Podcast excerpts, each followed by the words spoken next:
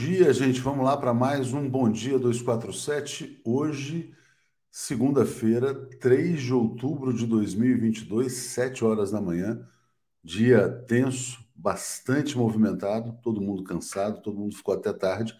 Nós trabalhamos muito. A gente agradece demais a todos vocês pelo um milhão de inscritos, né? Evidentemente, também agradeço a toda a nossa equipe de jornalistas, grandes jornalistas profissionais que constroem todo dia a TV 247. Muito obrigado, evidentemente, ao público, né? Público maravilhoso. Obrigado aqui a Angélica Vieira, que já mandou superchats aqui. Delegado influencer bolsonarista Paulo Bilins, que se elegeu. Foram eleitos também delegado Ramagem, Maurício do Vôlei, bolsonarismo, uma força forte, não, uma força grande na sociedade brasileira. Desculpa eu a redundância. Jairo Costa, bom dia todos. Zé Reinaldo, que fez Lula parar nos 48, 49 e Bozo avançar poucos dias, aproximadamente 10. Parabéns pela cobertura, pelo 1 milhão. O Zé está de folga hoje. Já já eu trago aqui o Paulo e o Alex. A gente tem muita coisa para falar no dia de hoje também. É, Paulo Leme está nos apoiando e o Marcos Brasil dizendo: Bom dia, amigos. Não podemos desanimar nem descansar, pois o mal nunca dorme. Vamos em frente, para trás, nem para pegar impulso. Olha só, exatamente. Muito bom o conselho aqui do nosso querido Marcos Brasil Estou até querendo achar aqui o comentário dele para destacar, acho que está entrando muito comentário, não estou achando aqui, mas já já aparece quando aqui apareci, apareceu, vou deixar aqui como sinalizador do dia de hoje. Bom, gente, vamos lá. Grandes vencedores no dia de ontem. O ex-presidente Luiz Inácio Lula da Silva é um grande vencedor. Depois de 10 anos de massacre, ele venceu as eleições presidenciais no primeiro turno, 48,5% dos votos. Isso não é desprezível, é uma derrota para a elite brasileira e Lula está de parabéns aos 76 anos de idade, tem encontrado energia para chegar onde chegou. É a maior votação do Lula em todas as eleições no primeiro turno. Tem que se tirar o chapéu para o ex-presidente Lula. Outro vencedor.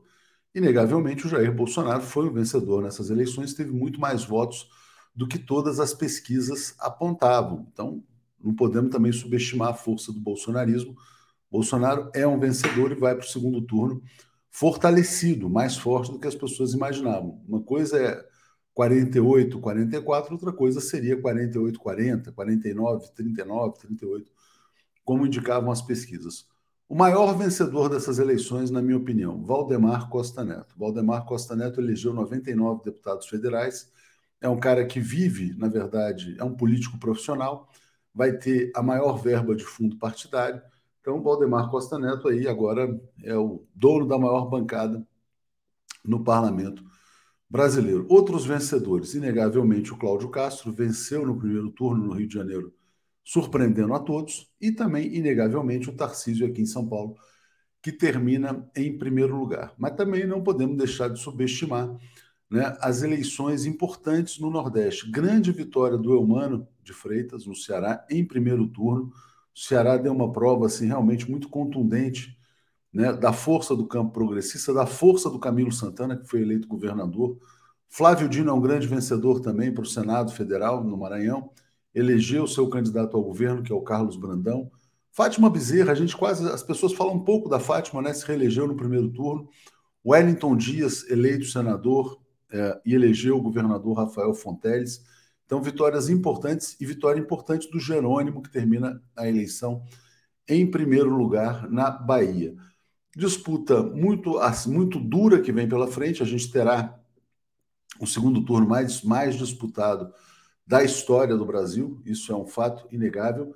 E não há, e, e quero só colocar uma questão antes de trazer o, o Alex e o Paulo, é algo que vai muito além da chamada luta de classes. As pessoas ficam focadas nessa questão de luta de classes, se o Brasil tivesse 40%, 44% de elite, o Brasil seria um país rico, seria um país desenvolvido.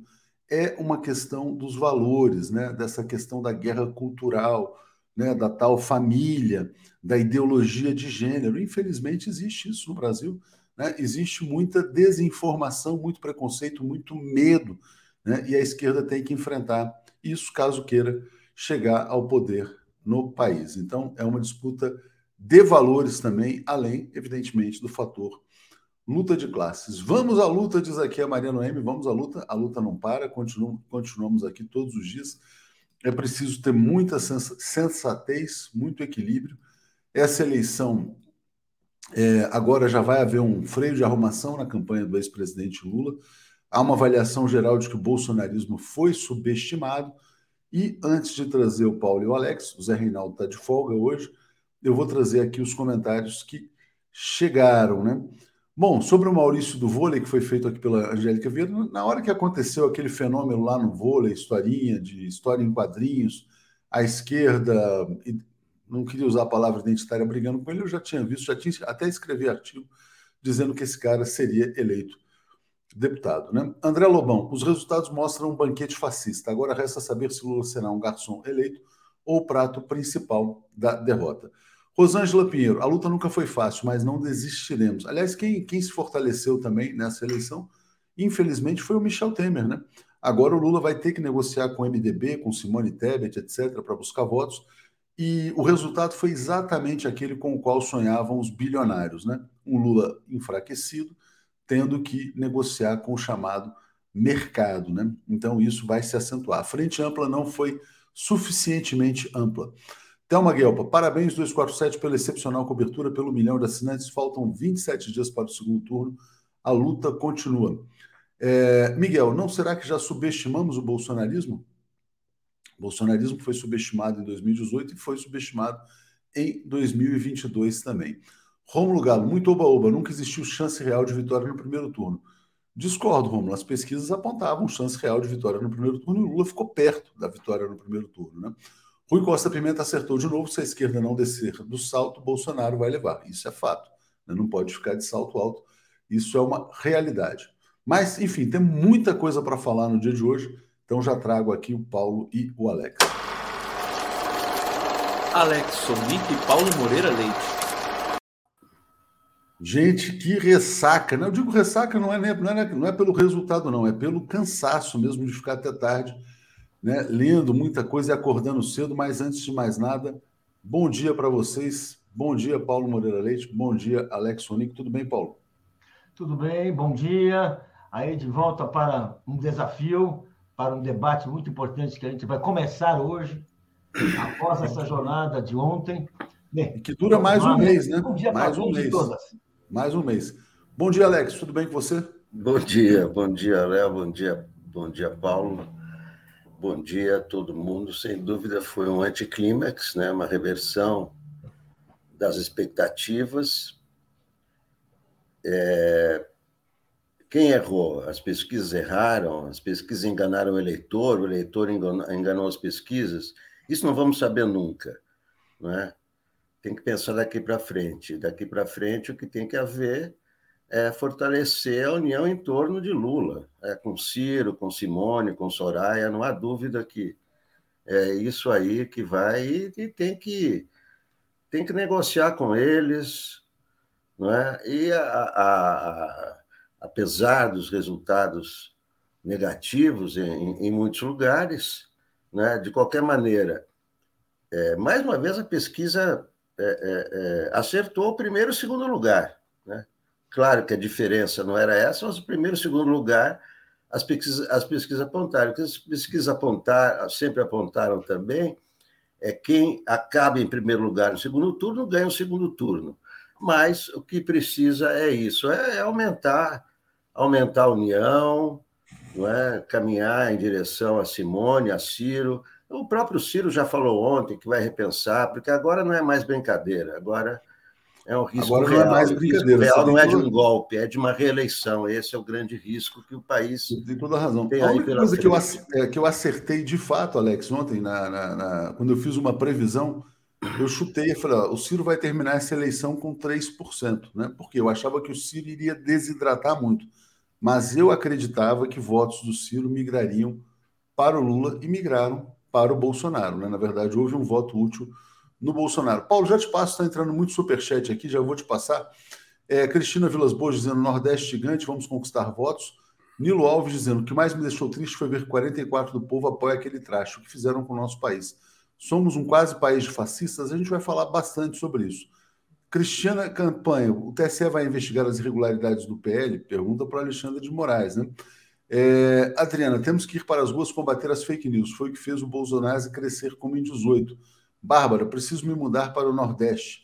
Felipe Marciano, Ciro, com a campanha dele, não somente ajudou a levar essa eleição para o segundo turno, mas também elegeu, ajudou a eleger todos esses bolsonaristas pelo Brasil. Quando você ataca Lula, você fortalece o antipetismo. E Ciro atacou muito Lula, isso é um fato. Patrícia Barbosa, esse congresso é o Brasil mostrando sua cara. Pedro Gustavo, os institutos de pesquisa perderam a credibilidade. O que mais fala no QG de Bozo agora é o impeachment do Xandão sai. Ciro irá apoiar Bozo. Infelizmente, não há mais favoritismo no meu Lula. Mariângela, o maior problema não é Lula ter ido para o segundo turno, e sim o inominável ter recebido a votação que recebeu. Cristina Vilas Boas, viva minha Bahia. Paulo, sua primeira avaliação sobre as eleições presidenciais.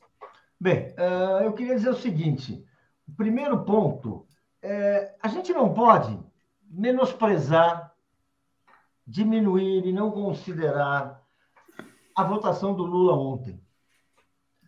O Lula fez 48,43% dos votos, contra 43,20% 20, 20 dos votos para o Bolsonaro. Ou seja, é uma, uma diferença bastante respeitável de 5,2 pontos, o que, o que equivale a, a um pouco mais a, a, a quase 8 milhões de eleitores. Numa, numa eleição uh, disputada, quando você tem, tem um, aqui todos nós falamos de polarização, no qual assim várias alianças não se mostraram tão frutíferas quanto quanto muitas pessoas podiam esperar, o desempenho foi bom, eu acho, né? Por uma, uma, uma, uma, uma distância pequena, uh, que é decisiva, né? mas é bom a gente ter, é bom a gente não perder noção. Assim, Lula chegou muito perto, por um ponto, faltou 1,6% dos eleitores para ele ganhar a eleição ontem no primeiro turno. Isso não é porcaria, isso mostra um, um, um, que a gente tem um candidato reconhecido pela população, democraticamente reconhecido, que, que, que, que os brasileiros apoiam, suportam, e, ou seja, que entra nessa, entra nessa, né, nesse segundo turno, sim, tendo, sendo necessário fazer assim mudanças, fazer assim, uh, uh, a, meu ver, voltar voltar-se mais para os problemas concretos da população. A gente está vendo os governadores que ganharam a eleição, são aqueles governadores que têm resposta para os problemas da, população. E eu acho que é, assim, é, é esse o debate que tem que fazer.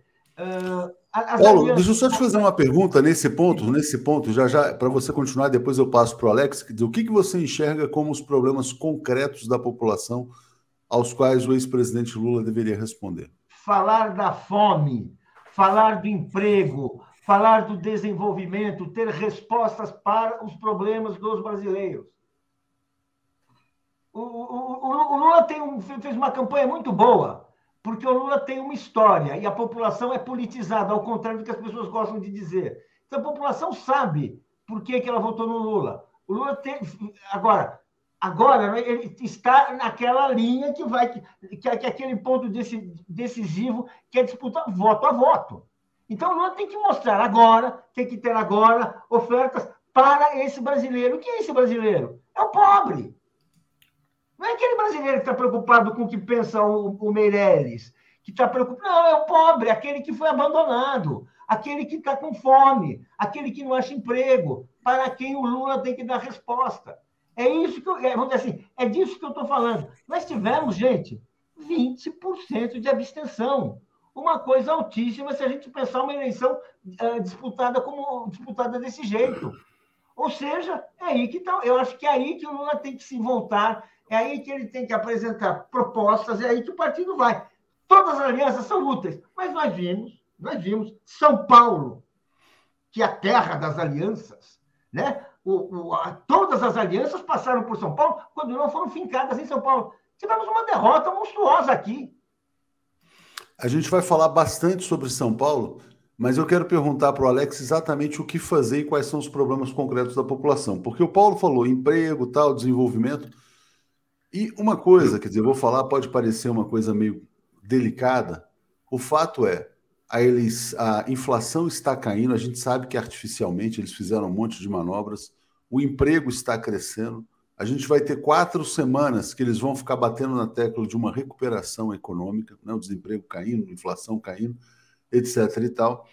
O... E eu acho que, na verdade, onde o PT encontra uma barreira é menos hoje na economia e mais na questão cultural, na questão dos chamados valores, família. A gente subestima o tamanho dessa discussão sobre ideologia de gênero no Brasil. Isso é gigantesco no Brasil e a esquerda, infelizmente, tem dificuldades em entrar nesse terreno. Essa é a minha avaliação. Mas, Alex, passo para você sobre o que fazer nesse segundo turno.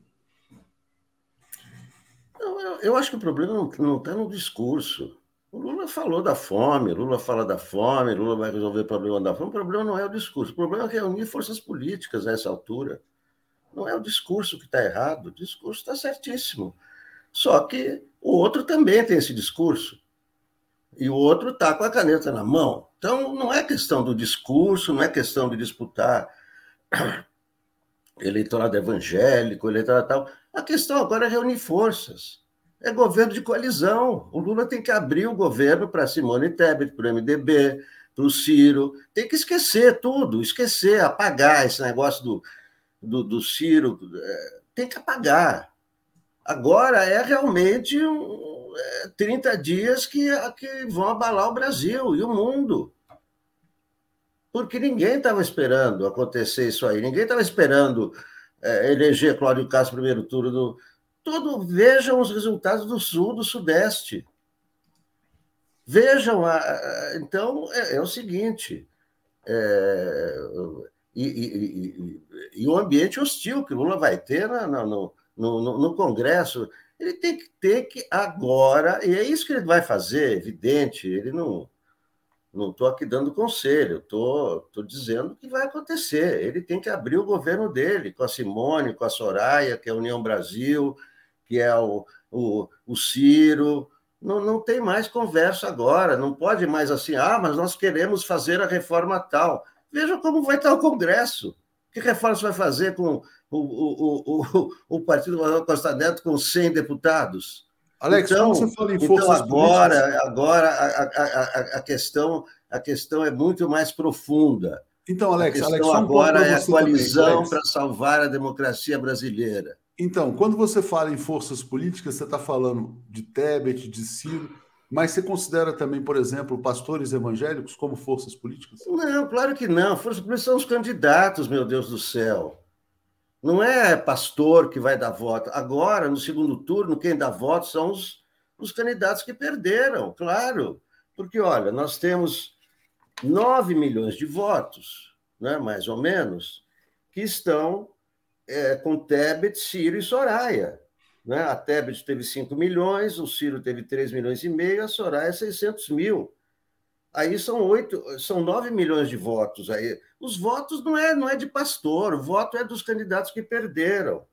Como o, o, esse Dávila, nada, nada, mas ele teve 560 mil votos. Isso vai para o Bolsonaro direto. É, até esse padre maluco teve 80 mil votos. Não é? Aí tem os votinhos também da esquerda, que o P, Sofia, Vera, até Imael teve 16 mil votos.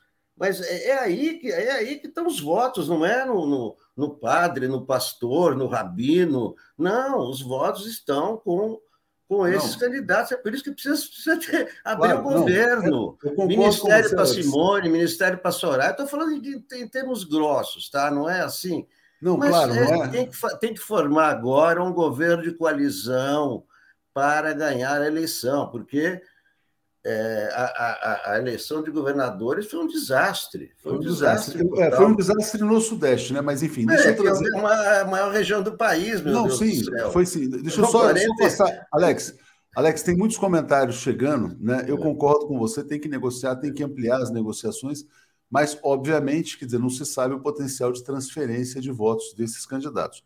E muita gente votou no mas Bolsonaro. Mas é só daí que estão os votos. Não, não, então, não, não adianta claro, mais pensar assim, se vai voto, ter ou não vai ter transferência. Mas o é voto. É só isso que o, tem. O, cara que votou na Simone Tebet, ele não necessariamente faz o que a Simone Tebet manda. Às Sim. vezes ele votou na Simone Tebet e está achando que é assim, quer dizer, que a, que a Simone Tebet é. defende a família. É. Né? Eu só estou querendo dizer isso, quer dizer, porque não é uma coisa matemática.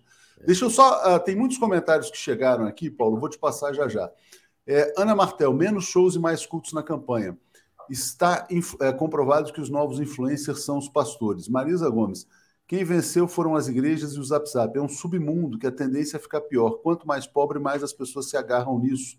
Né? Luiz Alberto Hussein, qual foi a, a votação final do Nefasto em 18? Né? Tem que, vamos buscar aqui agora, eu não tenho os dados. Bárbara Arena. Imagino que tenha grana forte dos Estados Unidos no fortalecimento do nazifascismo no Brasil. Bom, esse, esse, esse apoio vem desde o começo das igrejas neopentecostais. Né? Alisson Lacerda, as pesquisas erraram sim mas não são apenas as dos institutos tradicionais. As que, que o Bozo fez apontavam que ele ganharia no, no primeiro turno com 60. Vão investigá-las também? Ciro e Tebet serão fundamentais. Deise Azevedo, parabéns 247, descobri vocês na eleição do Inominável em 18, vocês foram meu alento, continuam sendo com essa eleição do Congresso e governos. Triste. É, Zé Carlos, o Nordeste fez sua parte, Lula precisa do resto. Iracema, duas coisas. Bolsonaristas não responderam às pesquisas, só das bolhas deles e os votos do Ciro foram para o Lula. Temos que buscar as abstenções. Alckmin precisa trabalhar, né? Alisson Lacerda, é hora de aceitar que a população pobre aprove a reforma trabalhista e grande parte das reformas que foram feitas. Lula precisa falar mais de empreendedorismo, família, valores. Ou é isso? Eu estou concordando com o Alisson. É isso. Ele vai ter que beijar a cruz, né? Infelizmente, de um certo neoliberalismo e vai ter que falar mais sobre valores. Ana Paula Simeão. Lula precisa dizer que não vai liberar as drogas, que é contra o aborto, que não aceita ideologia de gênero. É o submundo está vencendo, gente. Zé Carlos está apoiando.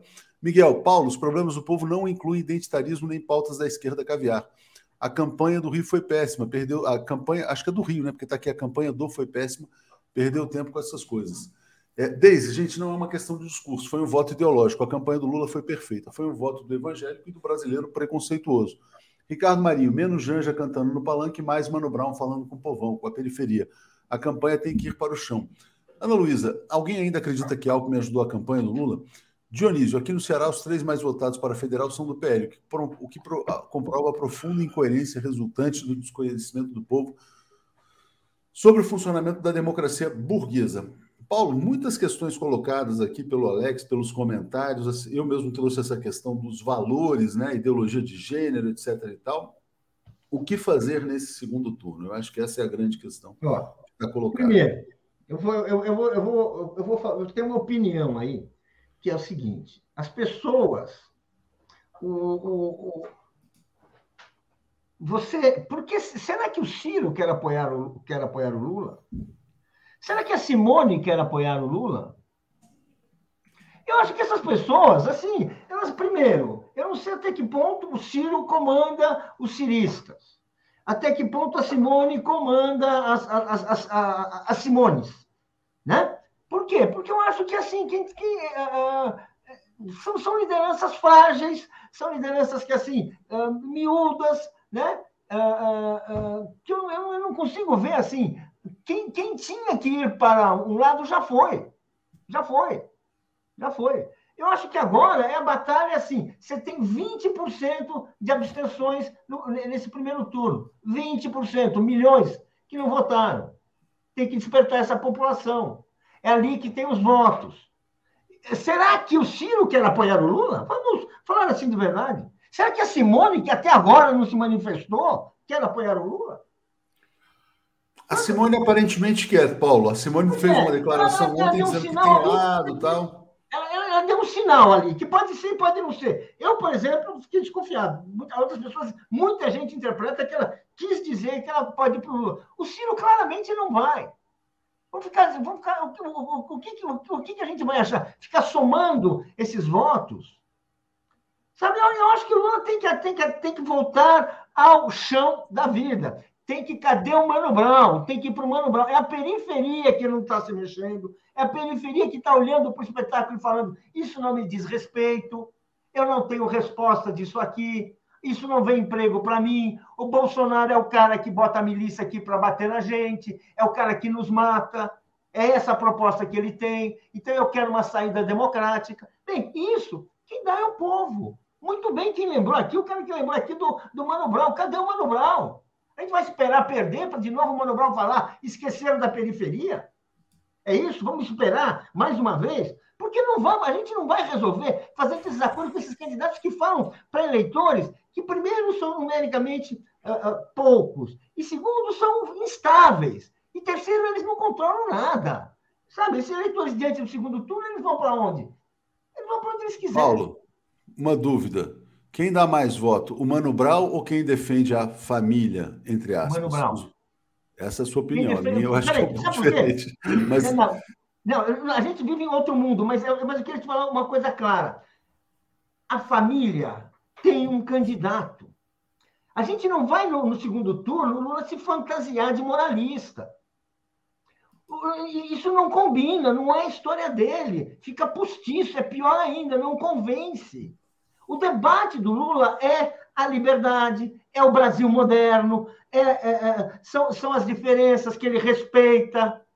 É, é o Lula. E, e, com isso, gente, ele teve 5 milhões, 6, 7 milhões a mais de votos nesse primeiro turno. É. Sabe? Peraí. Agora a gente. Agora é, é com isso. Tem, um, tem um eleitorado adormecido, tem um eleitorado que foi intoxicado por essa propaganda, outro que foi iludido, outro que foi iludido. É uma luta. Mas é um, assim, é o projeto, é o, é o projeto do Lula, é o Lula, assim, desenvolvimento, crescimento econômico, autonomia nacional, orgulho brasileiro, que é o Lula. Acho que as pessoas estão ligando um pouco para essa questão nacional, mas infelizmente eu gostaria que elas ligassem mais. Mas, Alex, olha só, eu quero trazer o tema mais polêmico aqui, que eu acho que a gente não tem resposta para ele, que é a questão das pesquisas, né? Bom, a, a, a interpretação que está surgindo é de que teria havido um voto envergonhado no Bolsonaro não captado nas pesquisas. Tudo bem, vamos imaginar que isso seja verdade. Mas por que, que haveria um voto envergonhado no Tarcísio? Por que, que haveria um voto envergonhado no. Como é que chama? No Cláudio Castro? Por que, que haveria um voto envergonhado até mesmo em governadores do Nordeste? Bom, talvez o Jerônimo tenha havido uma virada mesmo. Mas como é que você avalia o desempenho dos institutos de pesquisa? E pode entrar no tema que você quiser também, do que você achar relevante. É, é, é o seguinte, é, a, a pesquisa sempre tem dois problemas. Um problema é que ela não avalia abstenção. O outro problema é que é, ela, ela não capta aquele eleitor que usa pesquisa para enganar a, a, pesquisa. Ah, eu vou dizer que eu voto no fulano, mas na verdade vou votar no fulano. E a pesquisa retrata aquele momento. Aquele momento. Então, a pesquisa não retrata como vai ser o voto. A pesquisa sempre diz: se a eleição fosse hoje, se a eleição fosse hoje. Então, é, a, a, pesquisa acertou. Lula em primeiro lugar, Bolsonaro em segundo. Né? Como sempre acertou. A colocação está certa. Mas os números são muito divergentes. Nacional, as pesquisas números. regionais foram diferentes. Mas os números não, o Bolsonaro teve muito mais voto do que todas as pesquisas apontavam. Sim, sim, exatamente. Ele teve na urna, não teve na intenção, porque veja só, a pesquisa não é uma previsão, é intenção. Mas quando você tem intenção, eu tenho intenção disso, nada garante que você vai fazer isso. Então, mais uma vez, as pesquisas estão sendo condenadas porque as pessoas imaginam que a pesquisa é um oráculo. A pesquisa prevê o que vai acontecer. Ah, não aconteceu o que a pesquisa previu. E não é. É uma intenção. Você tem intenção de fazer algo, mas na hora você, ah, não, vou mudar minha intenção. Então não é a pesquisa que está errada. É, o eleitor, será que não está errado? Quer dizer, ah, a pesquisa errou. Não, é, é, a gente não conhece o eleitor, conhece o brasileiro. O brasileiro gosta de apanhar, porque o Bolsonaro só bate em todo mundo, ele mata na, na, na vacina, não dá vacina, bate nas mulheres, bate nos negros, bate todo mundo. Ah, as pessoas chegam e votam no cara. É uma doença. São os eleitores. Não adianta ficar culpando. Ah, mas fulano a elite dominante e o cacete a quatro são os eleitores, os eleitores, os eleitores brasileiros, os eleitores brasileiros que fizeram isso, fizeram em 2018, fizeram de novo. Agora, o Lula ganhou o primeiro turno e vai ganhar o segundo turno, é o que indicam as pesquisas. O problema, o problema são os governadores, que a maioria é de Bolsonaro, o problema é o Congresso, que vai ter a maioria de Bolsonaro. Esses são os grandes problemas. Como Alex, governar com, essa, com esse quadro que a gente está vendo que é o. Antes, antes de governar com esse quadro, tem que ganhar a eleição. Já vou te passar, é, Paulo, mas vamos dar voz aqui, porque o público está participando muito. Tem muitas coisas aqui. É, ontem a gente recebeu um superchat muito interessante no final da Super Live de um cara dizendo: ó, adoro o debate plural de ideias, mas sou conservador e a esquerda não tem a mínima ideia do que seja o conservadorismo no Brasil. Eu acho que a pessoa que fez esse comentário tem razão, né? Vamos lá, deixa eu pegar aqui muitos comentários aqui. Peraí, onde eu tinha parado? Ah, cadê? Peraí, gente, onde está? Ai, meu Deus do céu. Aqui, ó. Tinha parado aqui no Dionísio, acho que é isso aqui. Bom, Denilson, Alex não vê que Bozo não dá a mínima para alianças. É hora do PT mostrar por que fará diferença. Tem que radicalizar. Ciro e Tebet ficam fora. Júlio Beraldi. Será que a estratificação por renda ainda é referência para traçar o perfil de pesquisas? Acho que não mais. Temos que identificar os grupos. Mário Henrique. Fiquei mais preocupado com o perfil do Congresso do que com o segundo turno. Pedro Gustavo. Léo, a realidade é única. O poder uh, do, de Zema eleito no primeiro turno vai arrastar uma virada de Bozo. É, o Bozo está dizendo que a prioridade dele é Minas Gerais e vai conversar com o Zema. Júnior, Ciro criou uma turba fascista que desidratou o próprio Ciro e foi para o Bozo. Inês, infelizmente a questão é a reforma política. Qualquer número mínimo de votos elege um senador e um deputado. Luiz Russen, que o Nefasto tem que conseguir quase 7 milhões de votos. Lula precisa de 1,3 milhão. Esse é o jogo. Wellington, aliança do Partido de Deus com o Partido do Governo. Nilson Abreu. Alex, vejo que os evangélicos fizeram com o Senado no DF Espírito Santo. Adélia, Congresso Conservador é a prova de que o orçamento secreto deu certo. Marisa, chega de musiquinha lacração, só servem como notinha de repúdio, o povo fica com mais raiva. Vermelho, estou bem triste. Quanta gente podre nesse país. E Emerton Rolim, os candidatos Simone e Ciro não concorrem mais. Acredito que os partidos agora irão conversar com Lula diretamente. Lô, líderes religiosos, redes sociais explicam isso. A população é moralista e conservadora, é isso que eu estou tentando dizer. Zé Aquino, pior não é disputar o segundo turno, sim governar com esse Congresso piorado. Marcelo, adoro Janja Caetano, mas eles falam com a esquerda caviar. Outros entes falam com o povo simples, mas não são eles. É, Andressa, evangélicos são problema. Aquaminas, todas as pesquisas sempre erram contra a esquerda. Bolsonaro corrompeu institutos. Ellen, com essas coligações com a direita, o PT se descaracterizou, ficou ainda mais longe do povo e se transformou em política que está sendo derrotada pela direita. Inês, investiram muito no antipetismo. Ainda há resquício do antipetismo nesses votos que vão para Bolsonaro e a milícia. Alisson, um caminho interessante para entrar na pauta moral religiosa é desmascarar o padre fake, mas usando a linguagem religiosa. Tem que chamar o Estopa para conversar. Simone, Rui Costa avisou. Zé Oliveira, se o inominável vencer, podemos ter um STF bolsonarista. Duas indicações por aposentadoria e outra por impeachment. Lúcia apoiando. Romeu, a esquerda não entende os conservadores no Brasil, concordo. Luiz Alberto Hussein, Lula em Minas anulou o nefasto em São Paulo. Rio e Sul deram gás ao nefasto. Carlos Alberto, Bom dia. Auxílios emergencial, taxista, caminhoneiro, queda no preço dos combustíveis, emendas secretas, WhatsApp, fakes, tudo isso né, alavancou o Bozo. Né? Nilson, a melhor entrevista que o PML fez na vida foi com o Renato, ótimo de ver. Thaís, temos que ouvir o genuíno. Nunca acreditei em pesquisas, nunca acreditei. Genuíno já disse, pesquisa não ganha eleição. É, Érico, o Alex disse que nem milagre eleger Jerônimo. A resposta está aí, vamos ganhar no segundo turno. Então, muitos comentários. Paulo, erro nas pesquisas, Bolsonaro com mais voto, essa mudança brutal São Paulo, Rio, a gente tem que falar sobre esses dois estados também. E eu acho que assim, quer dizer, não dá para culpar o povo, né? Diga, Paulo. exatamente. Não dá para culpar o povo. E, e, e, em primeiro lugar, vamos voltar. O Lula faltou 1,6% de votos para o Lula ganhar essa eleição no primeiro turno. Ou seja, tem uma força que carrega o Lula, tem uma força que empurra o Lula para frente e para cima. Isso, isso aí vai congelar e vai permanecer daqui a um mês? Depende. Tem que ser alimentado, tem que ter propostas, tem que resolver qualquer uh, dúvida que possa pairar.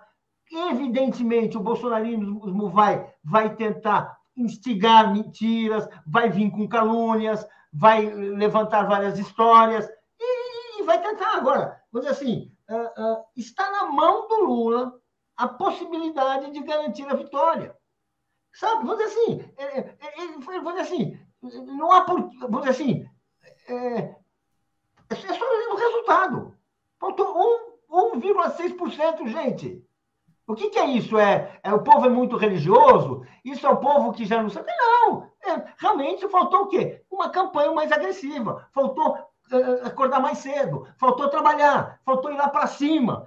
Descansar menos. Deixar para descansar depois da vitória. Você faz. Você, você, você, você vira. Você completa o serviço.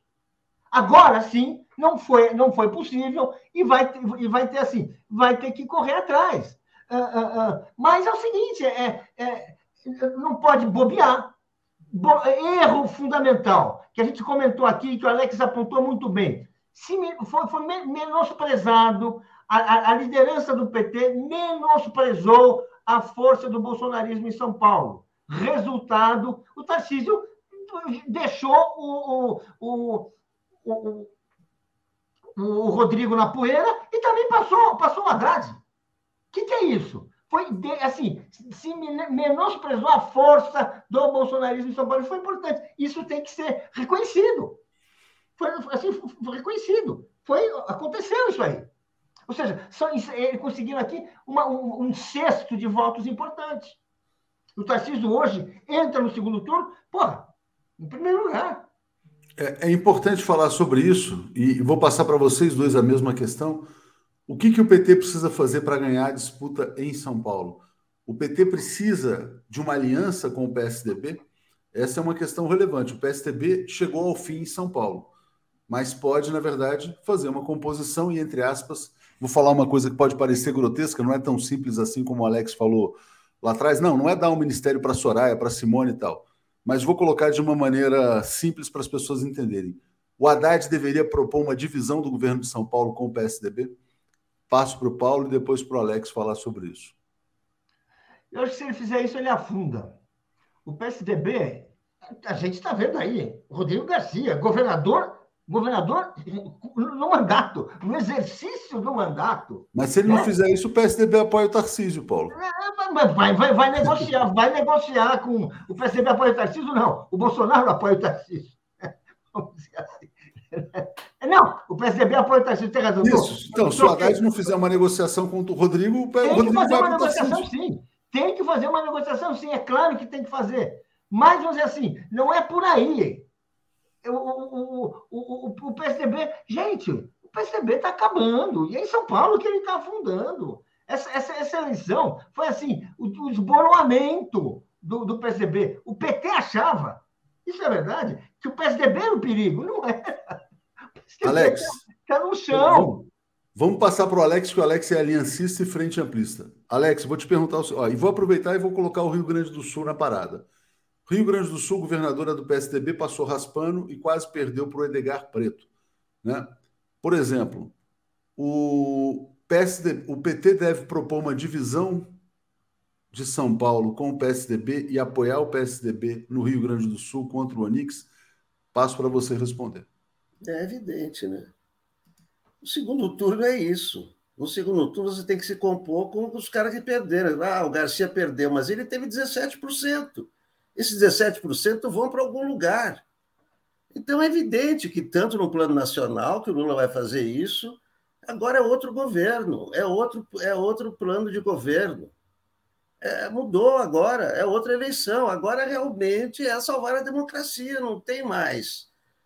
Não tem mais frescura, sabe? Ah, mas nós não queremos o neoliberalismo, nós não. Não, nós não queremos Bolsonaro. Agora acabou esse negócio. Ah, nós queremos um governo puro que vai recuperar o Brasil, que o Brasil vai virar um paraíso. Não, agora tem que salvar do Bolsonaro.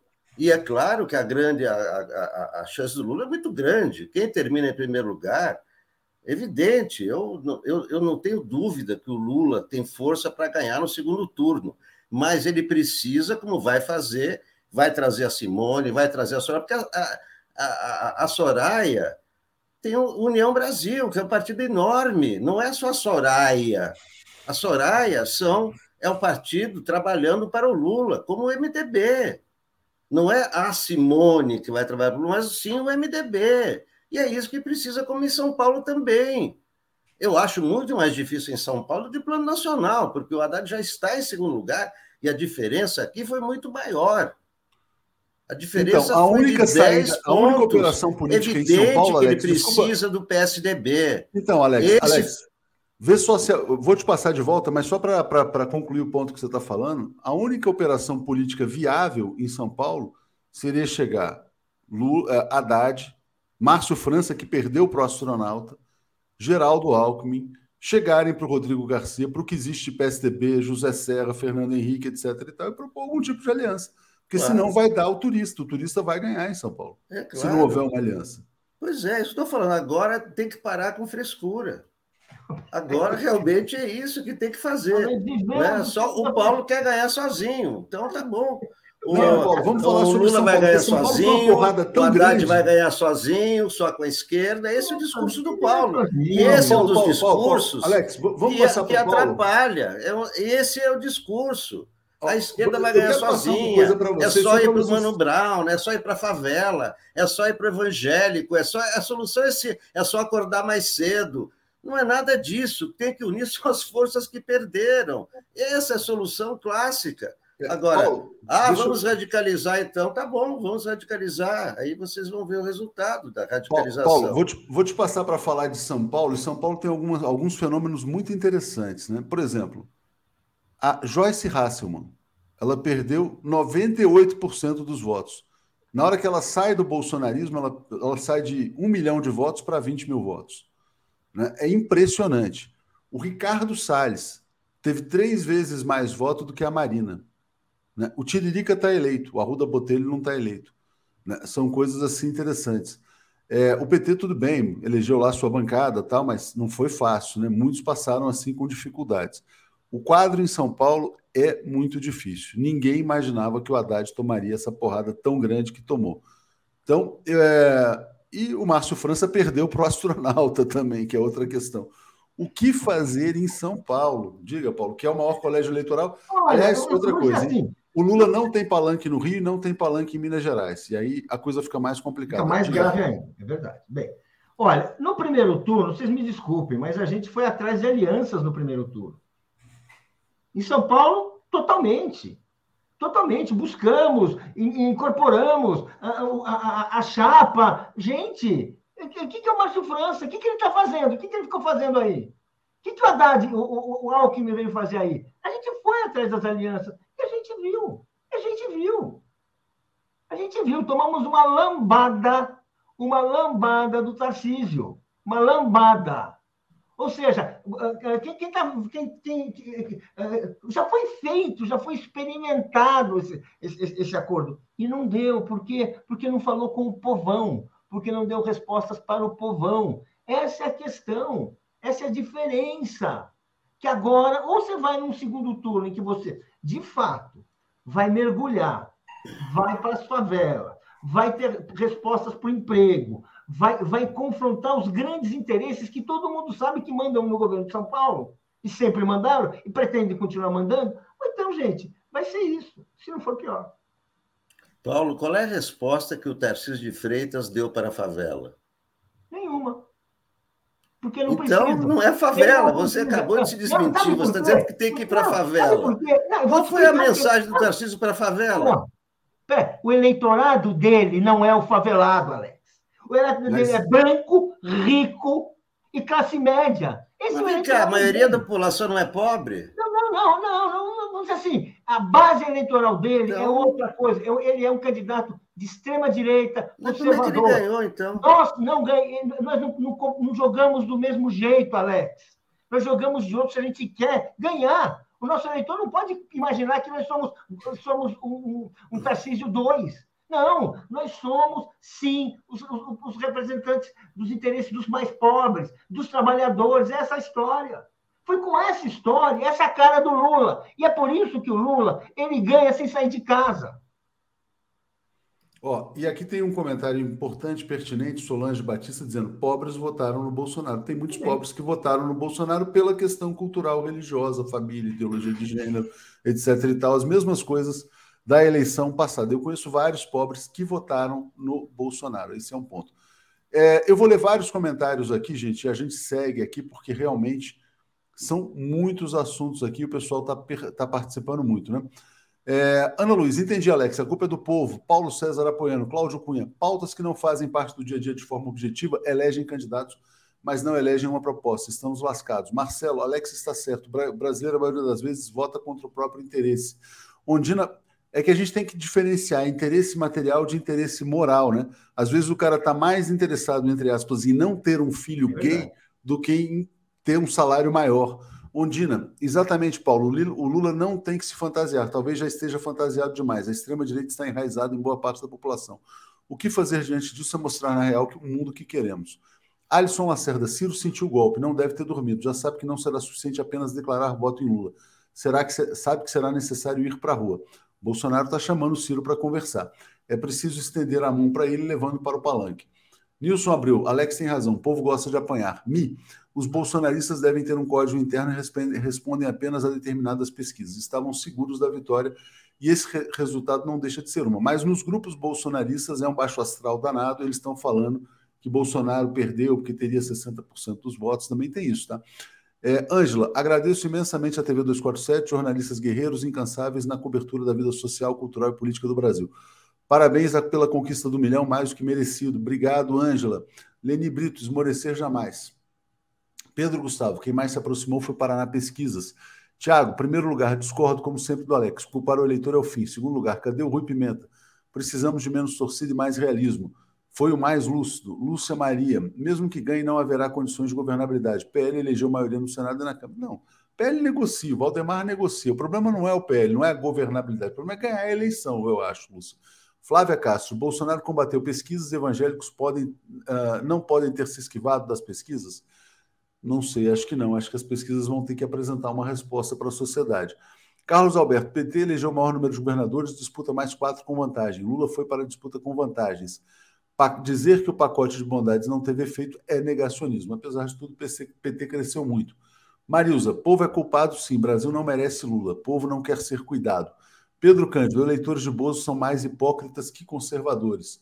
Professor Rubnapson, são quase 7 milhões de votos de diferença, nada de cabeça baixa. Estamos na frente, vamos vencer. Júnior, Alex foi, foi quem sempre alertou para o perigo de preferir Tarcísio no segundo turno. Mari, precisamos compreender por que o Nordeste, mesmo sendo conservador, elegeu Lula. Campina, muito conservador, elegeu Lula.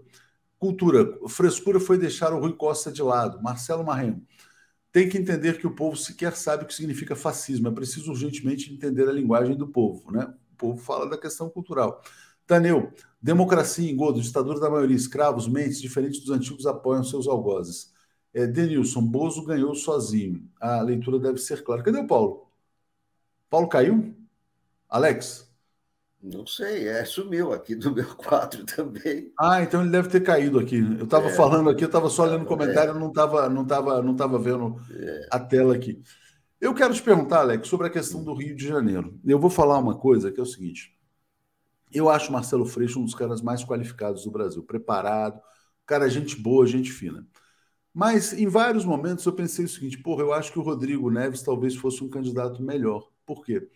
Porque o, o Freixo estava marcado no imaginário do povo como candidato, entre aspas, defensor de bandido, entre aspas, defensor das drogas, entre aspas, defensor das pautas que não interessam ao povo brasileiro. Né? O Rodrigo Neves acabou ficando de fora, tal, aquela coisa, porque estava com Ciro Gomes, etc. e tal. Então, uh, e era um cara que tinha um perfil, vamos dizer assim, de esquerda mais conservador. A porrada no Rio foi muito grande, cara. Ninguém imaginava que seria esse primeiro turno assim tão avassalador. Então, peço para você falar um pouco sobre o Rio. Minas estava previsto, estava na conta, né? mas o Rio realmente foi impressionante. Diga, Alex. O que manda no Rio é a máquina do governo, não são os nomes. Não está errado o Freixo. O Neves foi, tava, teve quanto? Sete. Como é que Neves era o melhor se teve sete? Não, não era o melhor. Mas nem... se ele tivesse apoio questão, do Lula, né? acho que o tivesse apoio do Lula, estou dizendo, seria outra questão. O problema não são os nomes. O, o, Rio de Janeiro, apesar de ter muita, muita população, é um estado com apenas 92 municípios e esses municípios dependem muito do governo. Então, ali o que manda é a máquina. O que funcionou para o Cláudio Castro foi a máquina. Podia ter Freixo, podia ter qualquer um ali, não é? O problema não era esse. E, e, mais uma vez, não teve união. O que é isso?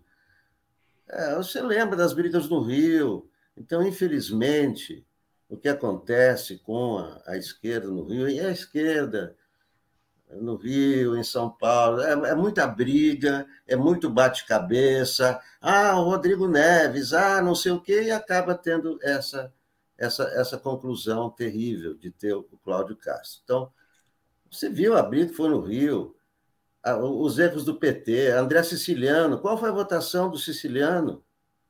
Ah, o nosso candidato siciliano não podemos. Molon, Molon estava em segundo lugar.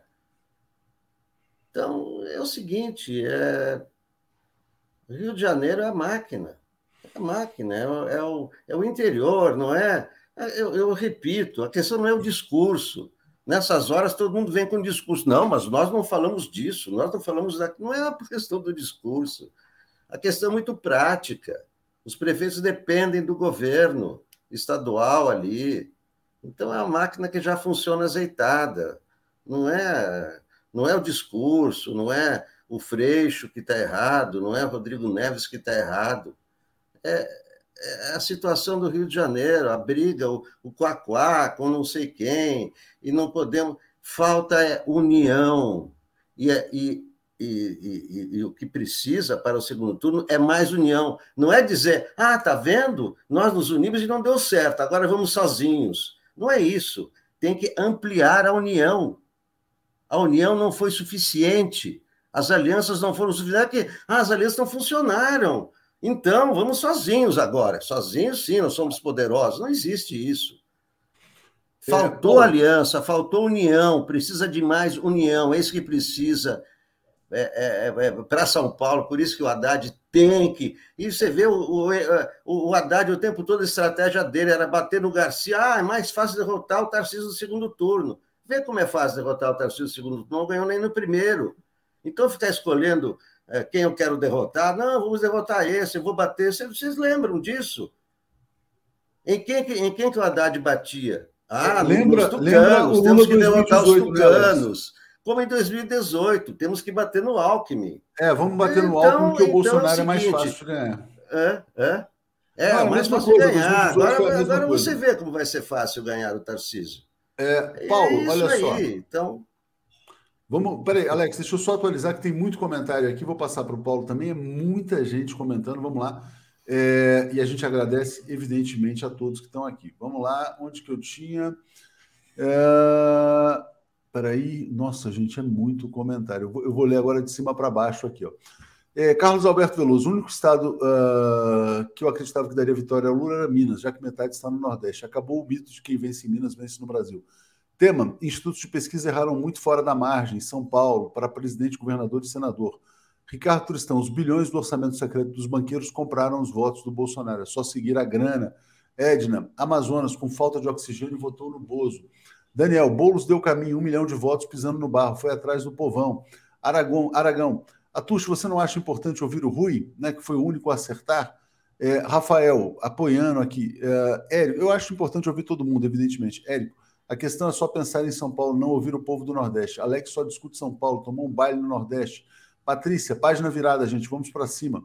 Duarte, os resultados para deputados não refletem as pesquisas, e muito menos o terror que foi o desgoverno. A culpa é do povo? André, no DF a Igreja Católica reforçava para não votar em quem defende aborto, socialismo. Pois é, tem essas questões. Fer, a campanha vai melhorar, mas ganhamos com milhões de votos à frente. Senti falta de campanha nas ruas no DF, cidade vazia. Moisés apoiando, fazendo coisas. Será que faltou o estudo da pirâmide etária com foco nos 57% entre 30 e 60? Né? Há muitos filhos da ditadura. Cristiano Nunes, no, no Rio Edgar não foi para o segundo turno, faltaram 2.500 votos. É, Tiago Vaz Santana, Paulo, se não fossem alianças de São Paulo, Tarcísio levava no primeiro. Adolfo, abstenção é chave, não só porque foi elevada no primeiro turno, mas pode ser maior no segundo. Pedro, bom dia, Tuxa. As ideologias individualistas não responsabilizam governantes. O culpado pela riqueza ou pobreza é o próprio indivíduo. Alisson, respeito muito Paulo, mas ele perdeu. Infelizmente, não quero aceitar o que salta aos olhos. A questão é a pauta moral. Motoboys são fechados com Bozo. Euclides, a esquerda não esqueceu a guerra híbrida, a guerra cultural, chame o João César. Fermota, ideologia de gênero é mais forte que óleo de 20 reais. Luciano Toledo, tem que aprender. O povão não gosta de ser chamado de gado e fascista, só por não votar no Lula. É, Márcio, uma coisa que espanta povão é voto de artista. Gláucia, povão está nas igrejas evangélicas dominadas por pastores. Multisserviço. Lula está certo, tem que apelar para a volta da picanha no prato. Né? Mas acho que agora é mais do que picanha, é picanha e também a família. Adriano, bom dia, prezados. Enquanto a esquerda continuar com bandeiras identitárias, terá dificuldades. Né? É, Zé Aquino, sem ensinar política para o povo não há futuro. Uh, desculpa ler pela metade, mas senão não vou conseguir dar, dar a palavra aqui para o Paulo e para o Alex. Denise Cris, o falso moralismo é mais forte que fome e pautas de esquerda. Denilson, Bozo ganhou sozinho, a mensagem clara. Paulo, várias questões colocadas aqui, inclusive pelos nossos telespectadores, a gente agradece muito. E outro ponto fundamental, né? Olha o parlamento, Moro ganhou, mulher do Moro ganhou, Dallagnol mais votado no Paraná, o lavajatismo ainda é uma força na sociedade brasileira. Então, tem questões aí que estão colocadas também pela eleição parlamentar. 99 deputados do Valdemar Costa Neto vai lavar a égua no fundo partidário. Enfim, Paulo, tema livre aí, porque são muitos. Tema livre. Vamos voltar à eleição fundamental, ao debate fundamental que é a disputa da presidência da República. É aquela que está ao nosso alcance, aquela que uh, uh, temos aí um segundo turno, temos essa oportunidade e, e fomos e começamos bem. Ou seja, temos uma vantagem de mais de 5 milhões de votos. É preciso, portanto, cerrar fileiras em torno do Lula e ir atrás, eleitor por eleitor, bater perna nos bairros, bater perna nas vilas, nas ruas, nos bairros pobres, na casa dos trabalhadores, para mostrar, lembrar a importância de, de votar em Lula. Mais uma vez. Também eu acho que é preciso mostrar o caráter demagógico, demagógico dessa, desta conversa moral.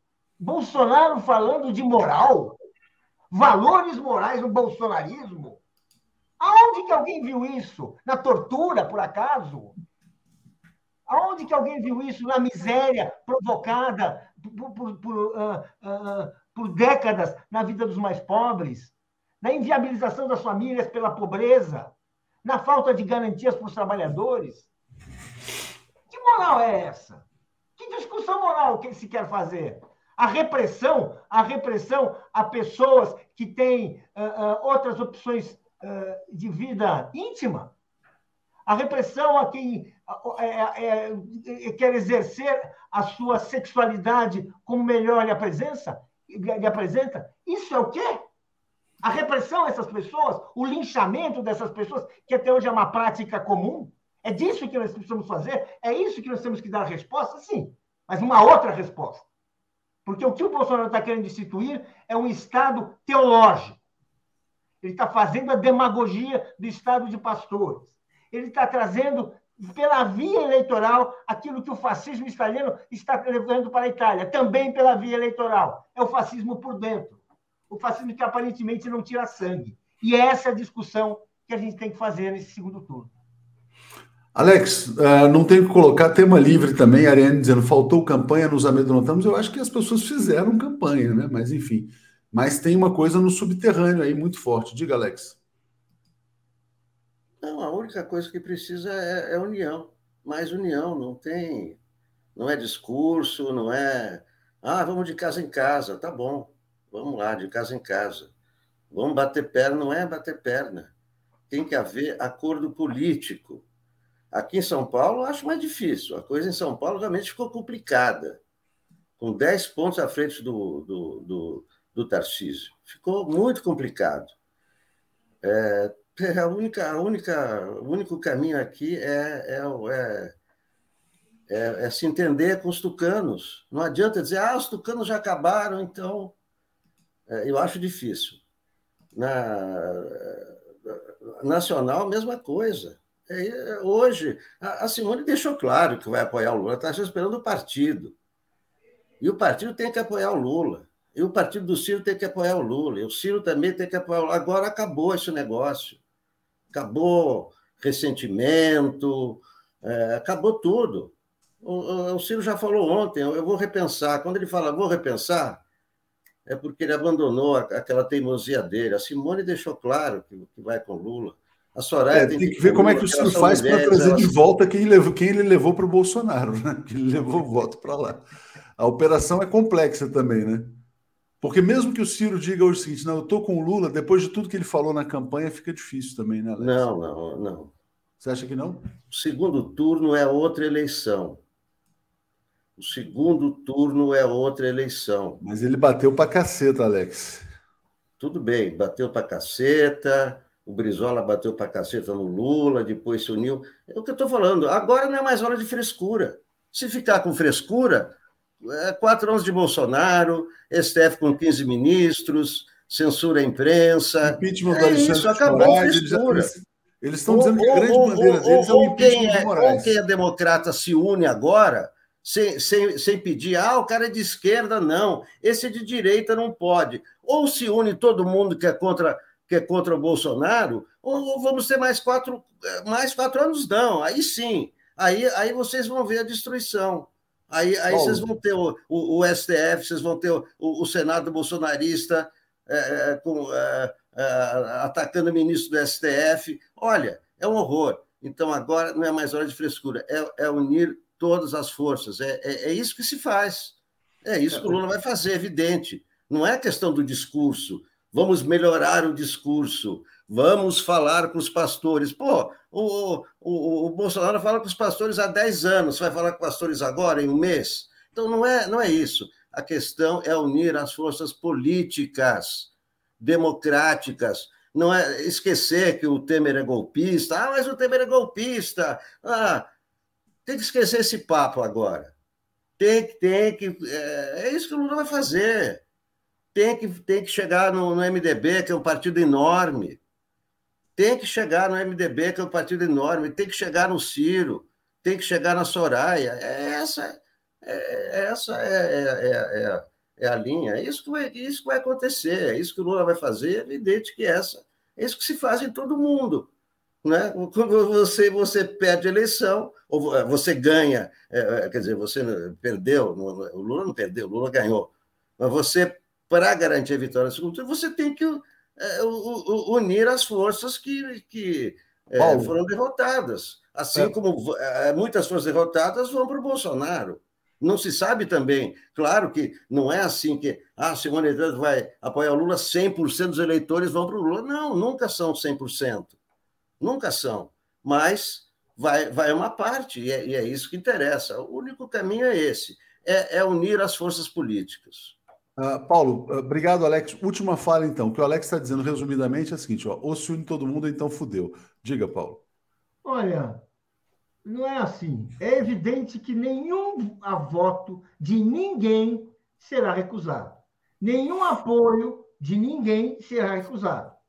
Óbvio, isso é evidente, isso está aí, e nós temos certezas que, com muito mais competência que nós aqui nas nossas, nas nossas conversas matinais, essas conversas todas serão, serão realizadas, serão colocadas, e, e, e, e o Lula e todos vão, vão, buscar o apoio, o apoio que, que pode vir a partir desse raciocínio. Nenhum voto pode ser desprezado. Nenhuma liderança que quiser uh, uh, apoiar a candidatura do Lula pode ser desprezada. Agora, mais do que nunca, mais do que nunca, é preciso ter clareza que o que vai mudar a eleição, o que vai nos garantir a vitória, a permanência do que está aí, não é a, a, a, a, Tebet, não é o Ciro Gomes, é o apoio deste povo que está em casa, que não saiu para, para votar, que está, que está indeciso. São essas pessoas que vão fazer a diferença. É o voto popular.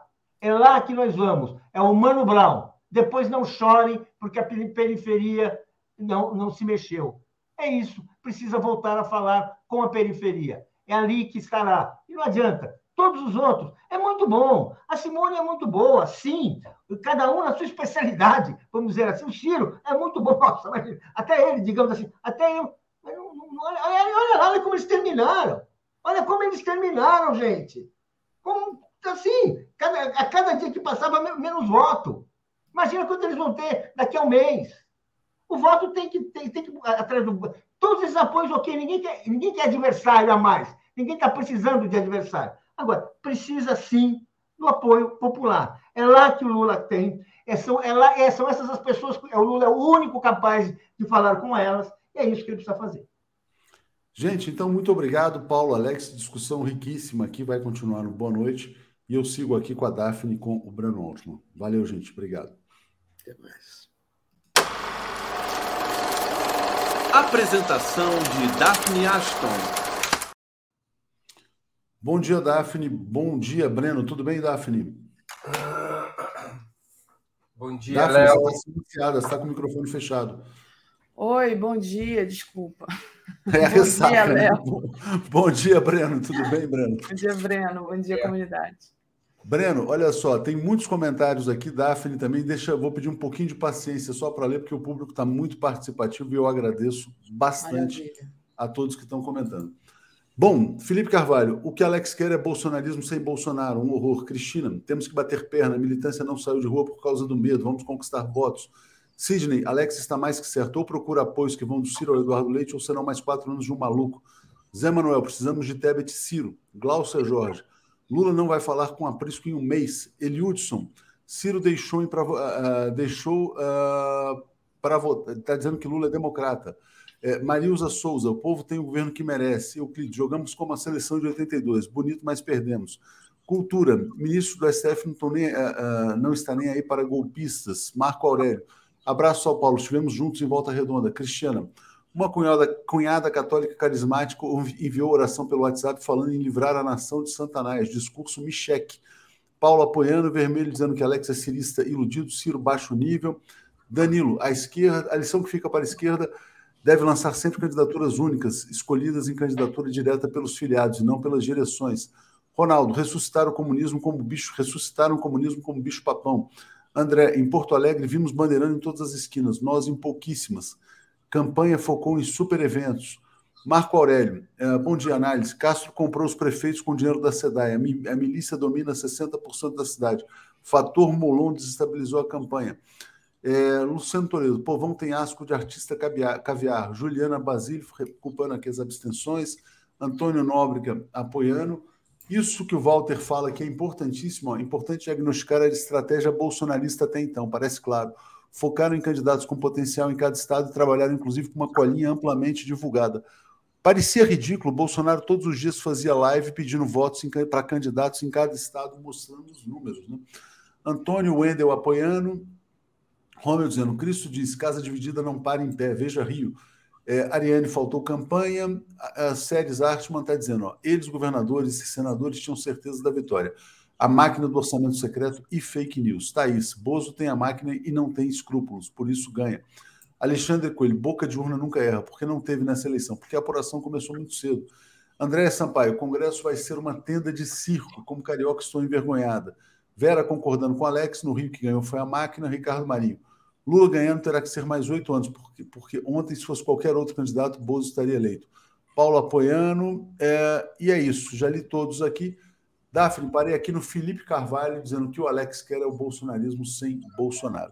É, antes de sair, gente, eu quero só fazer uma pergunta. Né? Aliás, Daphne, queria aproveitar a sua presença aqui, agradecer a cobertura fantástica, você e o Marcelo lá no Rio, vocês trouxeram muita gente ao vivo fantástico, né? Ontem chegamos a um Legal. milhão de inscritos, foi realmente. Ah, sim, parabéns, né? Para, parabéns para gente. Para todos. O Breno foi até uma coisa meio mística, viu, Daphne?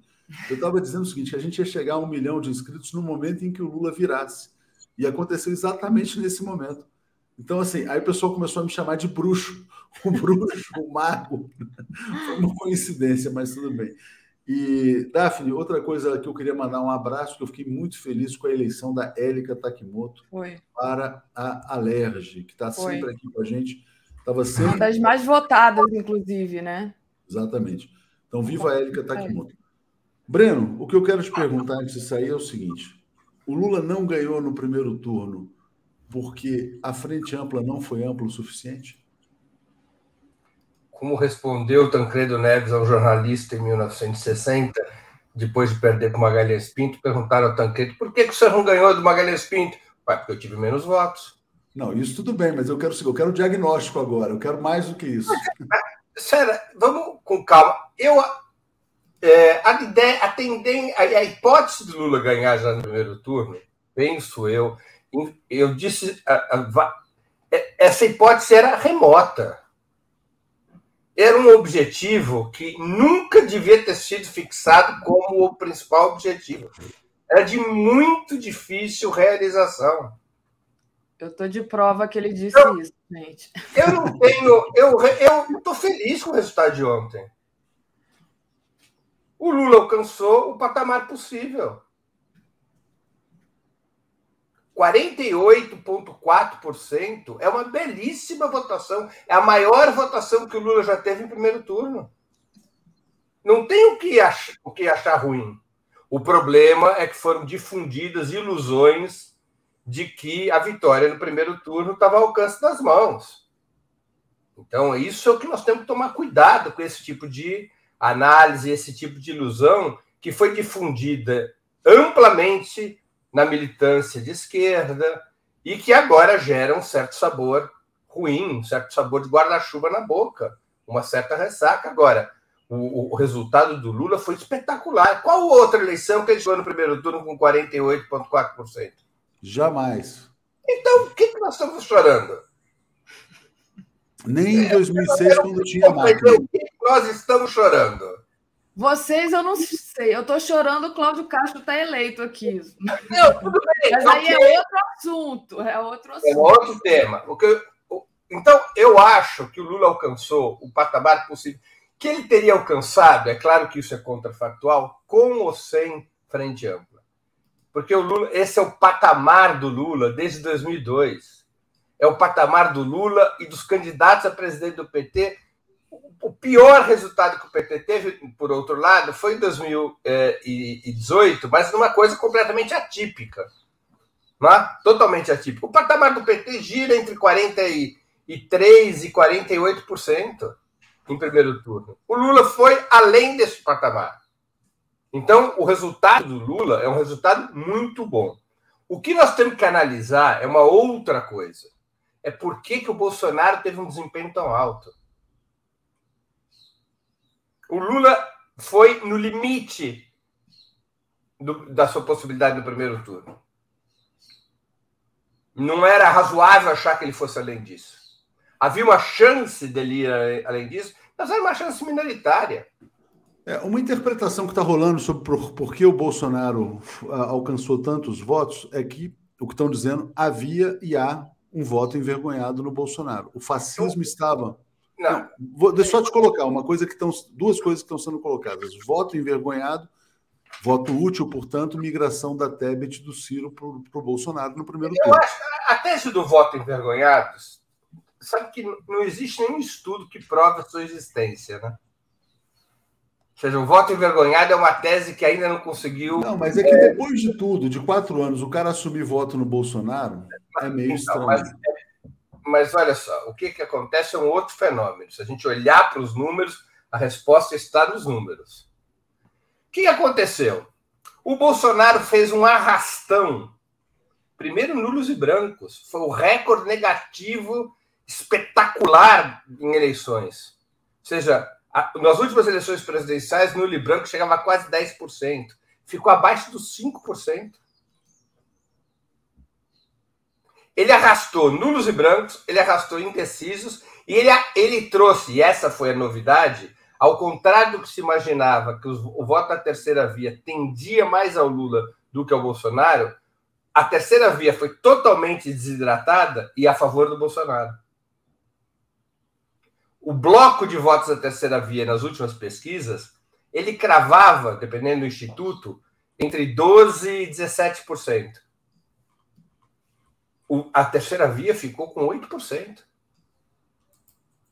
Principalmente Ciro perdendo. Mas a terceira via foi desidratada e desidratada a favor do Bolsonaro. Outro número interessante, Léo. As pesquisas acertaram em praticamente todas as regiões. Erraram em quatro estados errar em São Paulo, foi o maior erro. Errou no Rio de Janeiro, onde o, o Bolsonaro aparecia equilibrado com Lula, mas não se imaginava que ele tivesse a vitória que teve. Errou em Minas Gerais, em que, embora o Lula tenha vencido em Minas, se imaginava que ele teria uma margem maior, e errou no Rio Grande do Sul, onde se imaginava que o Lula dividiria com o Bolsonaro e o Lula perdeu. Qual é a característica desses quatro estados? São os estados mais desenvolvidos do país. É, o Lula se manteve dentro do que os institutos calculavam. Portanto, a gente pode tirar como conclusão que o voto entre 0 e 2 salários mínimos não, foi não, não, não teve movimentação. O que teve movimentação, provavelmente, é o voto acima dos dois mínimos e mais ainda acima dos cinco mínimos. Ou seja, o Bolsonaro conseguiu arrastar para si uma parcela das camadas médias dos grandes centros urbanos que estavam hesitando em votar nele, que votaram nele em 18 e que estavam hesitando em repetir o voto agora. Bolsonaro teve mais votos no primeiro turno agora do que teve no primeiro turno de 2018, em termos absolutos. Então, é um voto de camadas médias dos grandes centros urbanos. Basta ver que o, o Bolsonaro ganhou em 16 das 27 capitais. O Lula ganhou em 11. Então, há uma questão concreta de que nas regiões mais desenvolvidas do país, a ultradireita tem uma base de massa ainda mais sólida do que sua média nacional. Enquanto que a esquerda tem sua base eh, maior quanto mais pobre e menos desenvolvida a região. É. Isso é um problema seríssimo. Breno, Daphne, deixa eu só aproveitar um pouquinho aqui, quer dizer, eu queria fazer uma pergunta a mais antes de sair, e muitos comentários eu vou ler aqui meio resumidamente todos eles, e vou te fazer uma pergunta que está presente aqui nesses comentários também. Olha só. Então, Daphne, parei aqui na Luciane Pinto de Porto Velho, mas vou começar dela para baixo. Está aqui, ó. Tá. Temos que pensar como vencer a máquina bolsonarista de fakes a todo vapor nas redes. Vanguarda. Governos do PT não deram força aos piores líderes evangélicos no passado, né? Paulo Hickley, nos últimos dias a campanha do Bozó foi ampliada de maneira virulenta. Eles trabalham mais no final, né? Aconteceu isso na, na eleição passada. É, Breno, estratificação por renda ainda é referência? Ricardo, Breno, e a compra de votos com dinheiro dos banqueiros e o orçamento secreto? Vlarilma, quem não é religioso não, entenda, não entende a força de um Jim Jones, obedecem cegamente ao líder. Adolfo, abstenção é a chave. Li Oliveira, Damares, moral deformada. Marlene, não houve quase campanha na, na, periferia de São Paulo. Muita gente não aceitou bem Alckmin. Cultura Bus, Bolsonaro alcançou o pobre, a esquerda ficou namorando Moraes. Juliana Basílio, Haddad, tem chance? Bolsonarismo em São Paulo, muito grave. Vermelho, Ceará não decepciona, Humano, Camilo, Luiziane tal.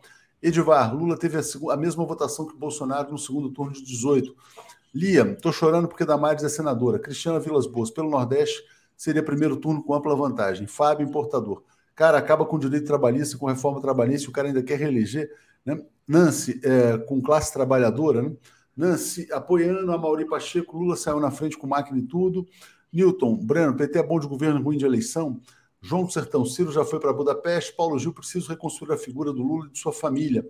Mari Mello, a teoria do conservadorismo não explica totalmente os votos de Bozo. Como explicar o Nordeste com, Lula, com o povo também conservador por lá?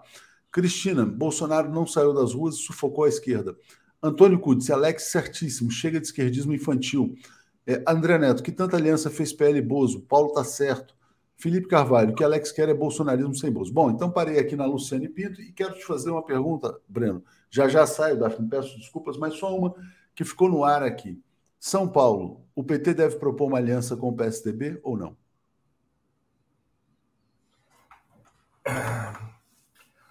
Eu acho que não deve haver uma aliança formal, porque isso desmontaria o discurso de campanha. Porque quem governa São Paulo há 30 anos não é o, o Tarcísio. O voto no Tarcísio é um voto na mudança. Se o PT se abraçar a não mudança, vai facilitar a vida do Tarcísio. Eu, não, eu acho que seria um erro a aliança com o Rodrigo. Acho que se deve pedir o voto dos tucanos contra o bolsonarismo. Mas qualquer tipo de coalizão, de articulação, que signifique é, abraçar o PSDB, qual o discurso que vai ter o PT? Defender os governos do PSDB? O voto no Tarcísio e o voto no Haddad é um voto pela mudança. O que o povo de São Paulo votou foi fora PSDB. Esse foi o voto de São Paulo. Se o Fernando Haddad se abraça ao Rodrigo, ele pode cair numa armadilha e facilitar a vida do Tarcísio. Eleição não é aritmética. A ideia de que se fizer uma aliança com o Rodrigo vai atrair os votos do Rodrigo é, uma, é, uma, é um, um cálculo muito perigoso. Muito perigoso. Muito perigoso, porque é, é, verdade que você pode nacionalizar a campanha em São Paulo. Então, vote contra o Bolsonaro, vote contra o Tarcísio. Tá bem. É, razoável. Agora, é, o eleitor não faz apenas esse voto nacionalizado. Ele, ele teve um voto estadual também contra o PSDB. Contra o PSDB. Então, é preciso é, ter ali uma, creio eu, uma, uma, uma, uma, uma política mais sofisticada de se dirigir o eleitor do Tarcísio, do Rodrigo, é evidente, utilizar a nacionalização da campanha para isso, chamando, associando o voto contra o Bolsonaro ao voto contra o, o Tarcísio, mas é, na prática, o que o, o, a campanha do Fernando Haddad vai ter que fazer é dizer que Tarcísio é mais do mesmo, que nada mudará na gestão de São Paulo com Tarcísio, que Tarcísio é o PSDB rejuvenescido, é. que vai aplicar a mesma política. Porque se não fizer isso, se, ficar, se apostar apenas na nacionalização da campanha, corre o risco de uma campanha manca. Daphne, passo para você, dou um bom dia para você, para o Breno. Obrigado. Eu, Muitos Léo. temas e agradeço a todo mundo aí da comunidade. Valeu, gente. Obrigada. Deixa eu só dar uma passada aqui novamente nos superchats que se multiplicam, ainda bem, né? Pedir para o pessoal deixar o like, compartilhar a live. Tem muitas questões aqui, Breno. Daniel Miag, Breno, PT em São Paulo precisa do PSDB e Rio Grande do Sul é o inverso. Lenira Vasco, estamos sofrendo pelo desmonte dos movimentos de base. Os governos do PT, infelizmente, têm culpa nisso. É, Bitwil 100, por favor, erraram feio na Bahia. Leonardo Fernandes, no Rio de Janeiro, direita, Romário, Silveira e Clarissa, quase 5 milhões de votos. Esquerda, Molon Siciliano, nem 3 milhões. Paulo Gil, tudo perfeito, Breno. Agora a aposta no discurso universitário de Haddad e Freixo nas capitais é um erro gravíssimo. Daqui a pouco a gente vai falar dos estados, né? Mas antes eu queria que você falasse, Breno, já que você tinha falado aí anteriormente, dessa migração de votos da terceira via, provavelmente, né, para o Bolsonaro. Como é que você vê esses três é, por cento aí do Ciro? Como é que você acha que dá agora no segundo turno. Como é que você vê isso? E também a questão da, do, dessas conversas aí da, com a Simone Tebet. Como é que vai ser. Como é que o PT né, deve proceder? A esquerda deve proceder? Olha, é, eu acho que o apoio da Simone Tebet ele vai acontecer rapidamente e também do Ciro. Eu não vejo maiores dificuldades. É claro que a Simone Tebet vai tentar valorizar o, o, o peso relativo da sua votação. Né? Em tese, os seus 5% são os 5% que é, o Lula precisaria para vencer o Bolsonaro. Então, ela vai valorizar o passe, vai eventualmente fazer alguma é, pressão programática, alguma algum, algum movimento desse tipo, mas eu acho que esse, esse assunto eu não tenho muita preocupação.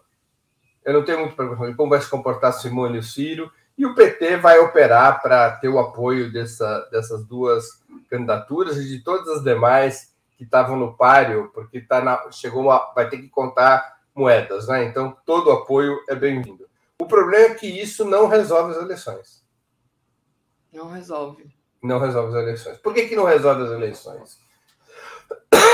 Porque o bolsonarismo demonstrou uma força superior a que os institutos calculavam e superior ao do, ao do que a esquerda mensurava. É...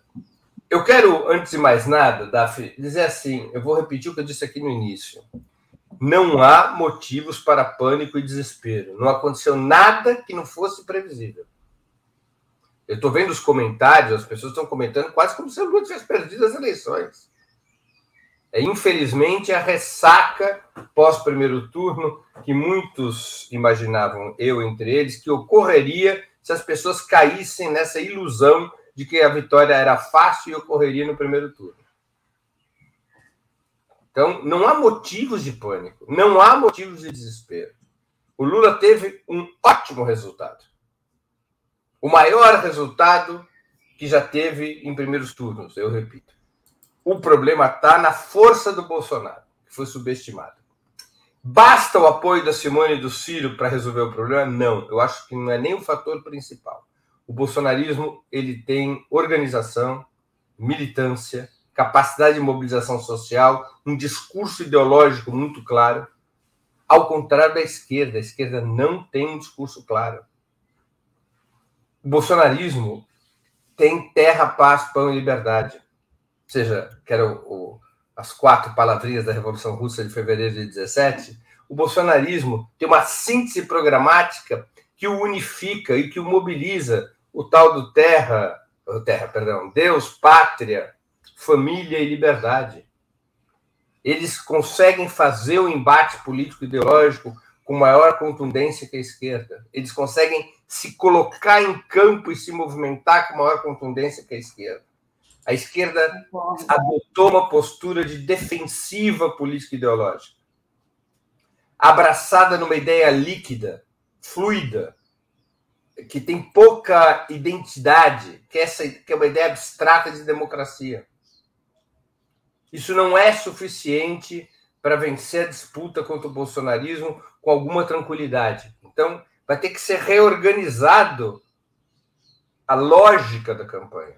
Eu penso que a campanha tem que fazer uma aposta terrivelmente forte na mobilização social, na mobilização militante. Para isso, o discurso tem que adquirir uma nova potência.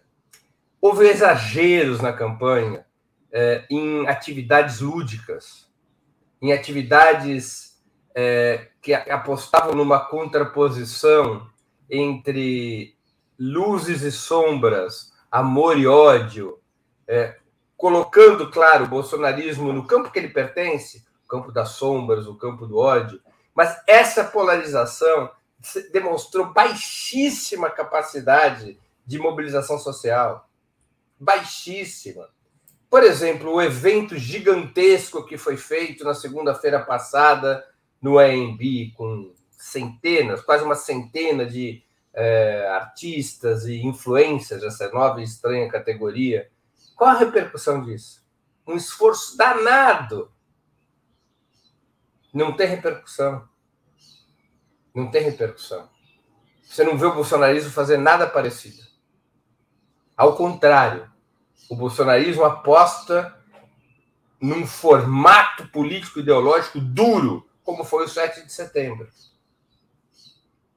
Então, esse clima meio festeiro, é, meio cirandeiro, que em certa medida houve na campanha, não é um bom clima para enfrentar o bolsonarismo.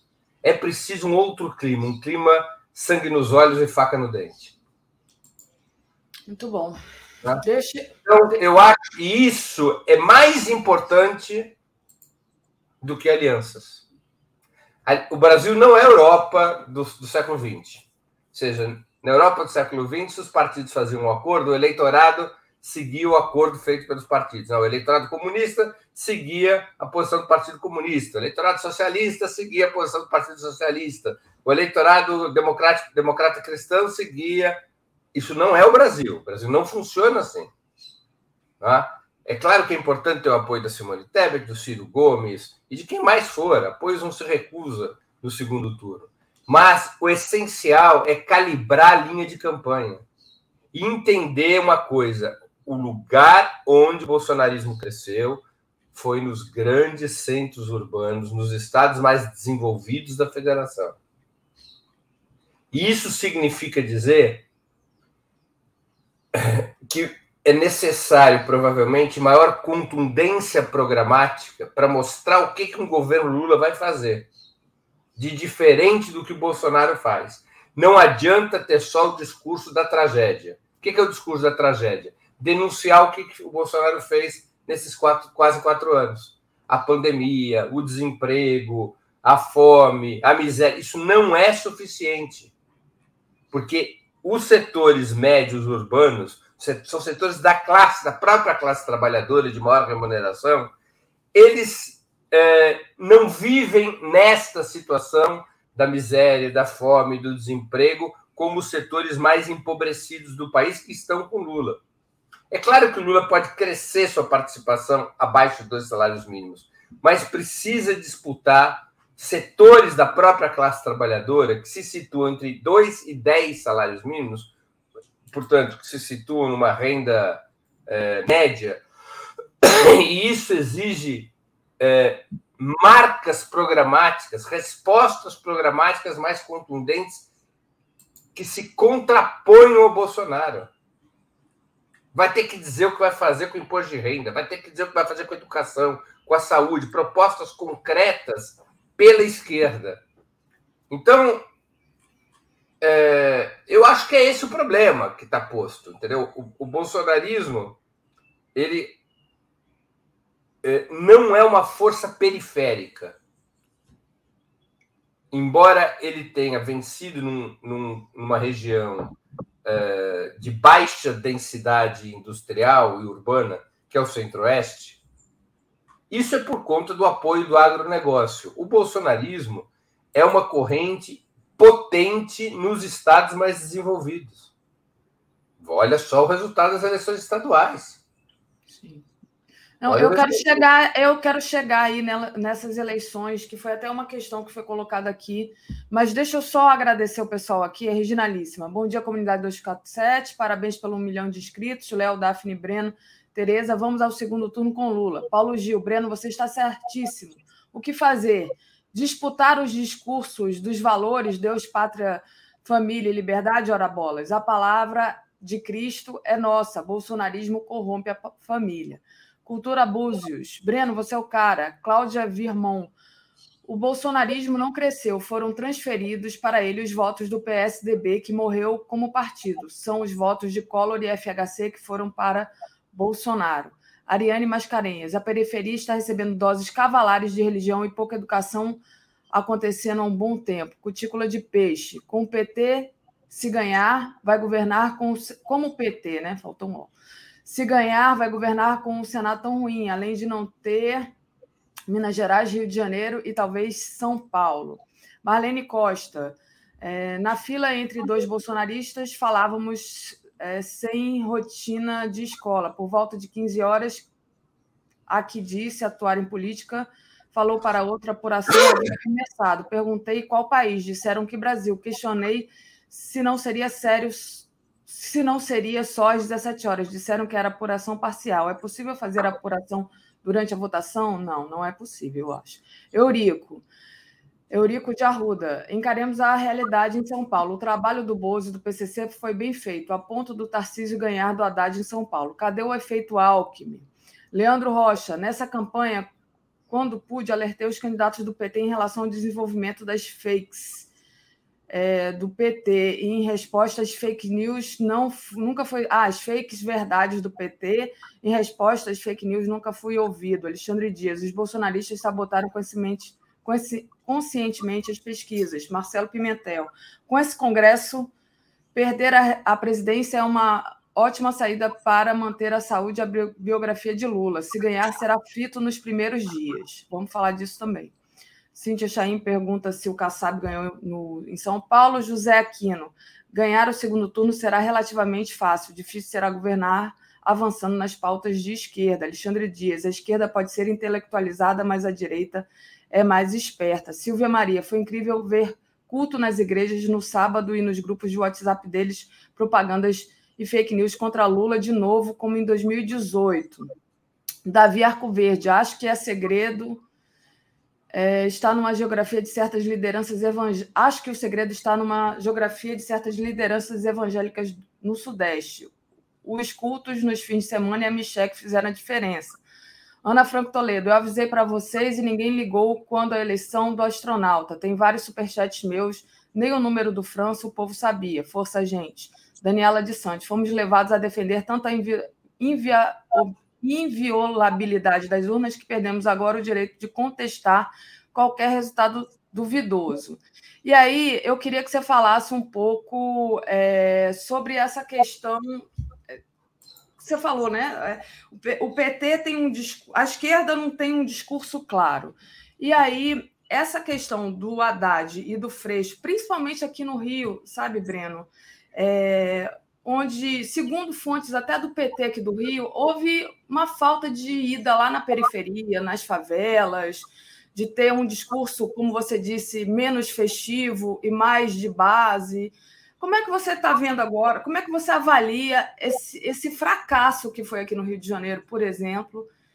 Porque eu não me conformo, sinceramente, eu não me conformo é, com o Cláudio Castro chegando. A gente tem que levar em consideração também que aqui houve uma grande abstinência de votos, uma grande, uma grande quantidade de gente que não foi votar. Né? O Cláudio Castro ele foi eleito, mas ele foi eleito com uma. Eu posso até dar os números aqui para você, eu tenho no meu celular. Ó, é, as pesquisas davam para ele 38% das intenções de votos. Ele teve 4.633.260 votos em um universo de 12.827.296 votos, o que significa que ele teve 36,13% do total de votos do Colégio Eleitoral do Estado.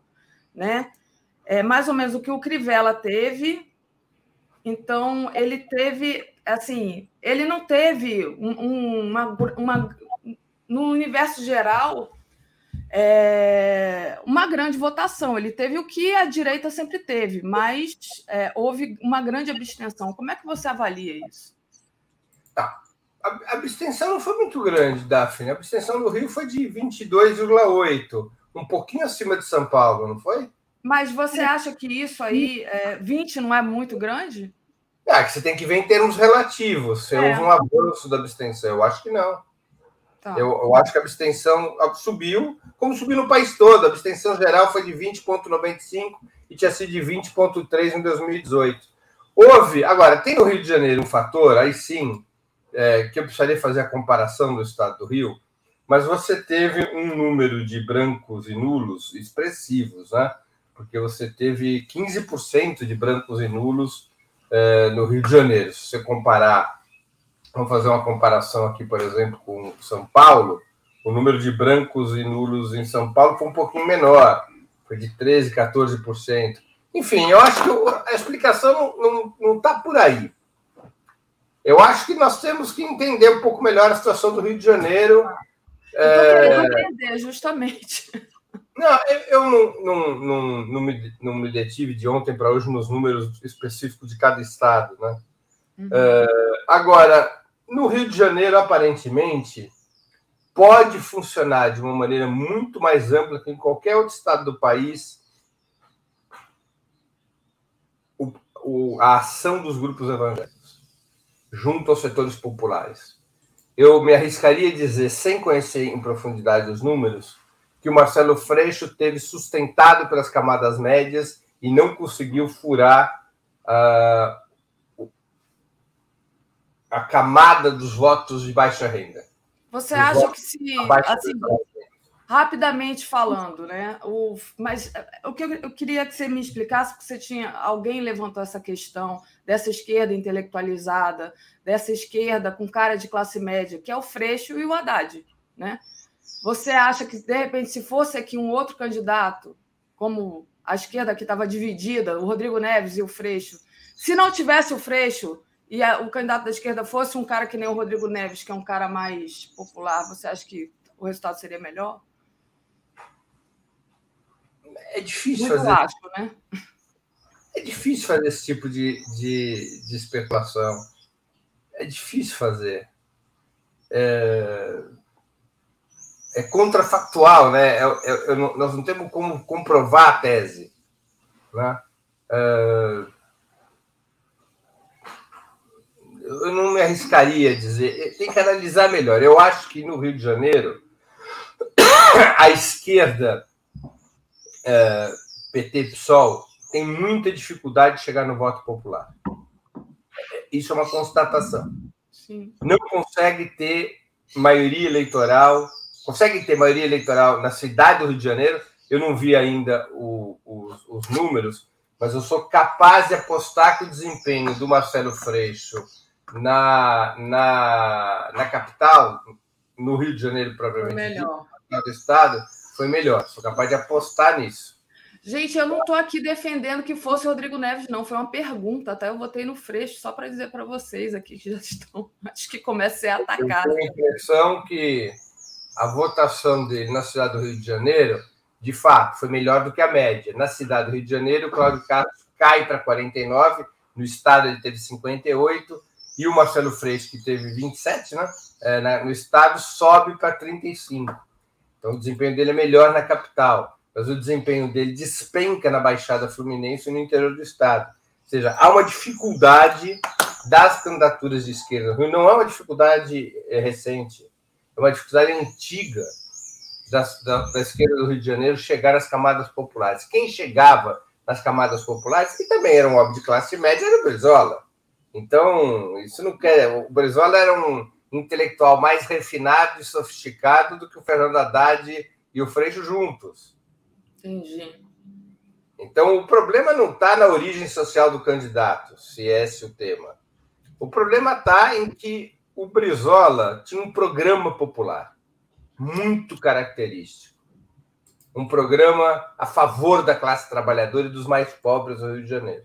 E ele tinha seu histórico, quando governou o Rio Grande do Sul, do peso que ele tinha na luta contra a ditadura, do simbolismo da herança do trabalhismo, que foi muito forte no Rio de Janeiro, o trabalhismo. O que, era forte no Rio de Janeiro, na esquerda? O trabalhismo e o comunismo. Eram as duas forças importantes do Rio de Janeiro. Lembremos que o Partido Comunista é, Brasileiro chegou ao impressionante resultado de ter 15 dos 21 vereadores em 46. É, então, eram forças que se organizavam é, pelas associações de moradores, pelos sindicatos, pelas organizações sociais nas comunidades, estavam presentes junto às camadas, às classes trabalhadoras, à periferia do Rio, aos morros do Rio, à Baixada Fluminense. O Brizola tinha muita força na Baixada Fluminense. Então, pós-Brizola, a esquerda, seja o PT, seja o PSOL, que no fundo é a mesma coisa, quer dizer, o PSOL do Rio é uma costela do PT. Né? nunca conseguiram romper esse cerco. Nunca conseguiram romper esse cerco. É, e nessas eleições, tampouco. Né? É necessário estudar melhor as razões desta. O apoio ao Cláudio Castro foi espetacular. Ele ganhar no primeiro turno com essa facilidade que ele ganhou, com 30 pontos na frente do Freixo, ele é sintomático. Sintomático. Né? É um caso atípico, inclusive, o Rio de Janeiro, porque eu acho que no Rio de Janeiro o voto que elege o Cláudio Castro é o voto popular, é o voto da classe trabalhadora, é o voto da Baixada Fluminense. Né? É, é verdade, nós temos uma.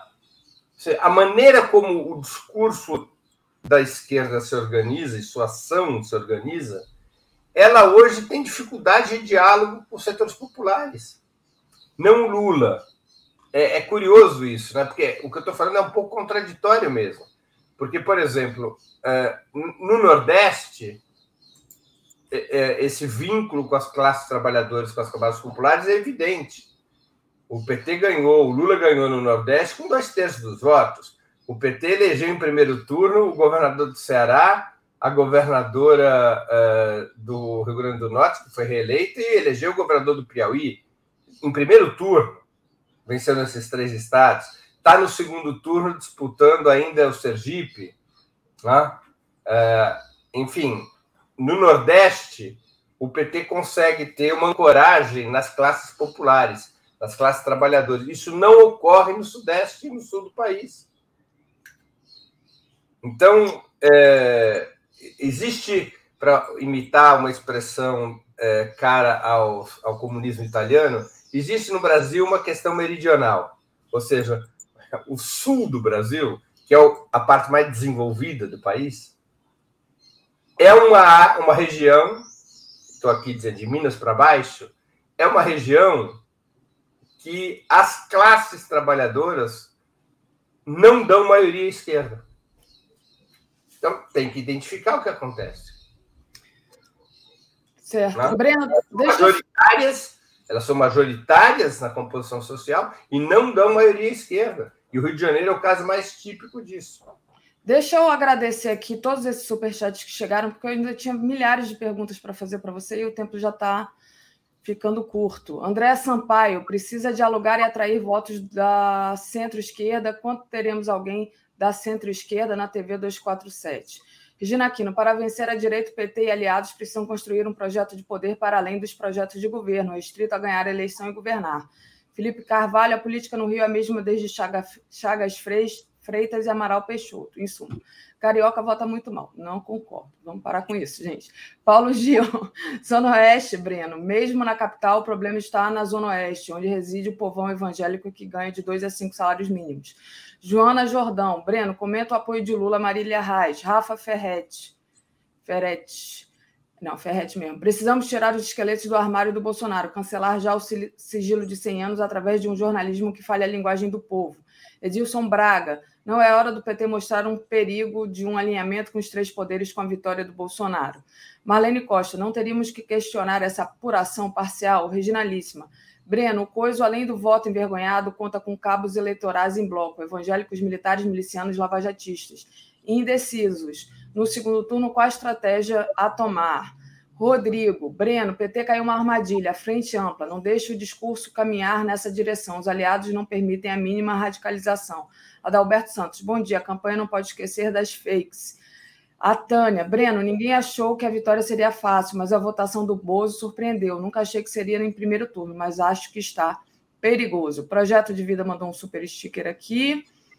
Uh, Ana Toledo, discordo, sem apoio, os artistas teríamos perdido no primeiro turno. Bozo mente, liga PT ao PCC, faz jejum e reza nas igrejas é, estão um passo à frente sempre. Eleição para eles é coisa mística e o PT é o demônio.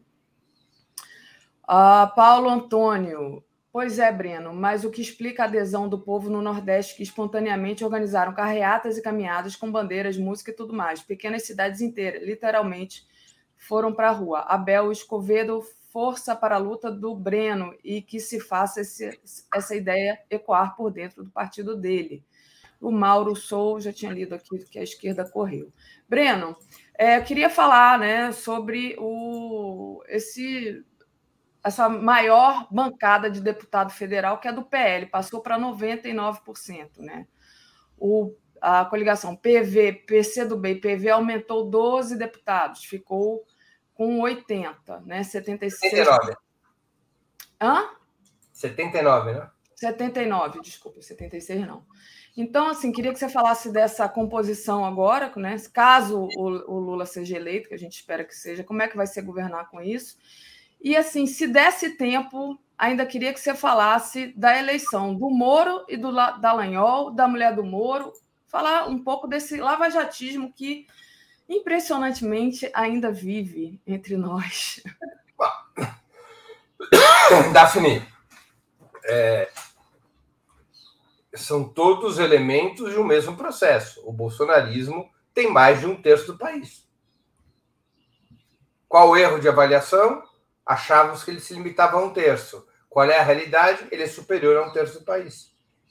O, o bolsonarismo lato senso, não estrito senso. O bolsonarismo estrito senso talvez seja um terço do país. Mas o bolsonarismo, somado com o bolsonarismo light, ou seja, com aqueles setores que até tem rusgas e atritos com o Bolsonaro, mas finalmente operam no mesmo comprimento de onda do, do Bolsonaro, como é o caso do Moro, como é o caso do lavajatismo, é, eles têm 40%, 45% do país. Eles têm esse peso. Durma com barulho, barulho desses. Desapareceu a direita tradicional. Ela sumiu. Ela foi engolida pelo bolsonarismo o bolsonarismo destroçou de vez os partidos burgueses. Sabe quantos deputados vai ter o PSDB? Não. Eu acho que ele ficou do tamanho do PSOL. Uhum. Eu acho que a coalizão PSDB Cidadania chegou a 18 deputados. O pessoal sozinho, o pessoal com a rede, 14. Esse é o tamanho do principal partido da burguesia brasileira que governou o país nos anos 90, que foi oposição por anos a fio contra o PT. O, P, o MDB, com essa força regional que ainda mantém, elegeu 42 deputados. Então, essa direita bolsonarista, que a, cuja expressão principal é o PL, os republicanos, uh, de certa maneira, a União Brasil e o PP, esses, eles têm maioria, eles construíram uma maioria no Congresso, mais no Senado do que na Câmara, aliás. O PL construiu, foi o partido que disparou. O PT também cresceu no Senado, mas o PL, o PT foi de seis para nove senadores, se eu não me engano. Mas o PL teve uma vitória estrondosa na eleição do Senado. Então, é expressão do crescimento da direita. Aí é uma outra conversa, é, enfim, que deve ser feita a posteriori, porque o que, que eu acho que acontece no longo prazo?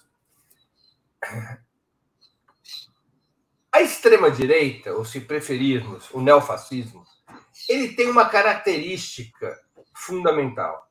Ele é capaz de implementar, está no seu código genético, uma radicalização da disputa político-ideológica. Ele disputa valores, ele, ele aposta na intensificação da batalha de ideias e de valores na sociedade, de um ponto de vista reacionário.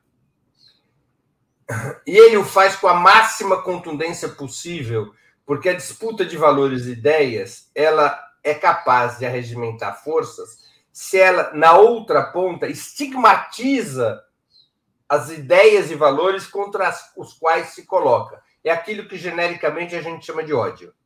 O que, que é o ódio? Eu unifico minhas forças ao redor de determinados valores e considero que quem defenda outros valores é antagônico a mim e precisa ser varrido do mapa. É isso que é o ódio.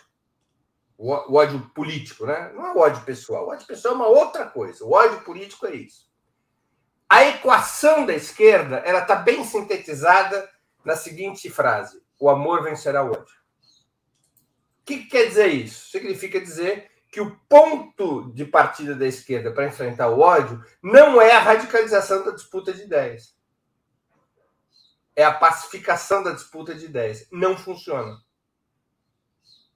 Não funciona. Aliás, que me perdoem os mais amorosos, eu não conheço na história nenhuma situação em que o amor venceu o ódio. Eu não conheço nenhum caso. Só nos filmes americanos. Nunca vi isso. Nunca vi isso. Nenhum caso na história. Eu não vi nenhum acontecimento na história que não tenha sido movido pelo ódio político. Os povos fazem história quando eles se enchem de ódio contra os seus opressores. Não quando eles se enchem de amor por si mesmos. Nunca vi. Em nenhum episódio da história. O ferramenta, a ferramenta da política é o ódio.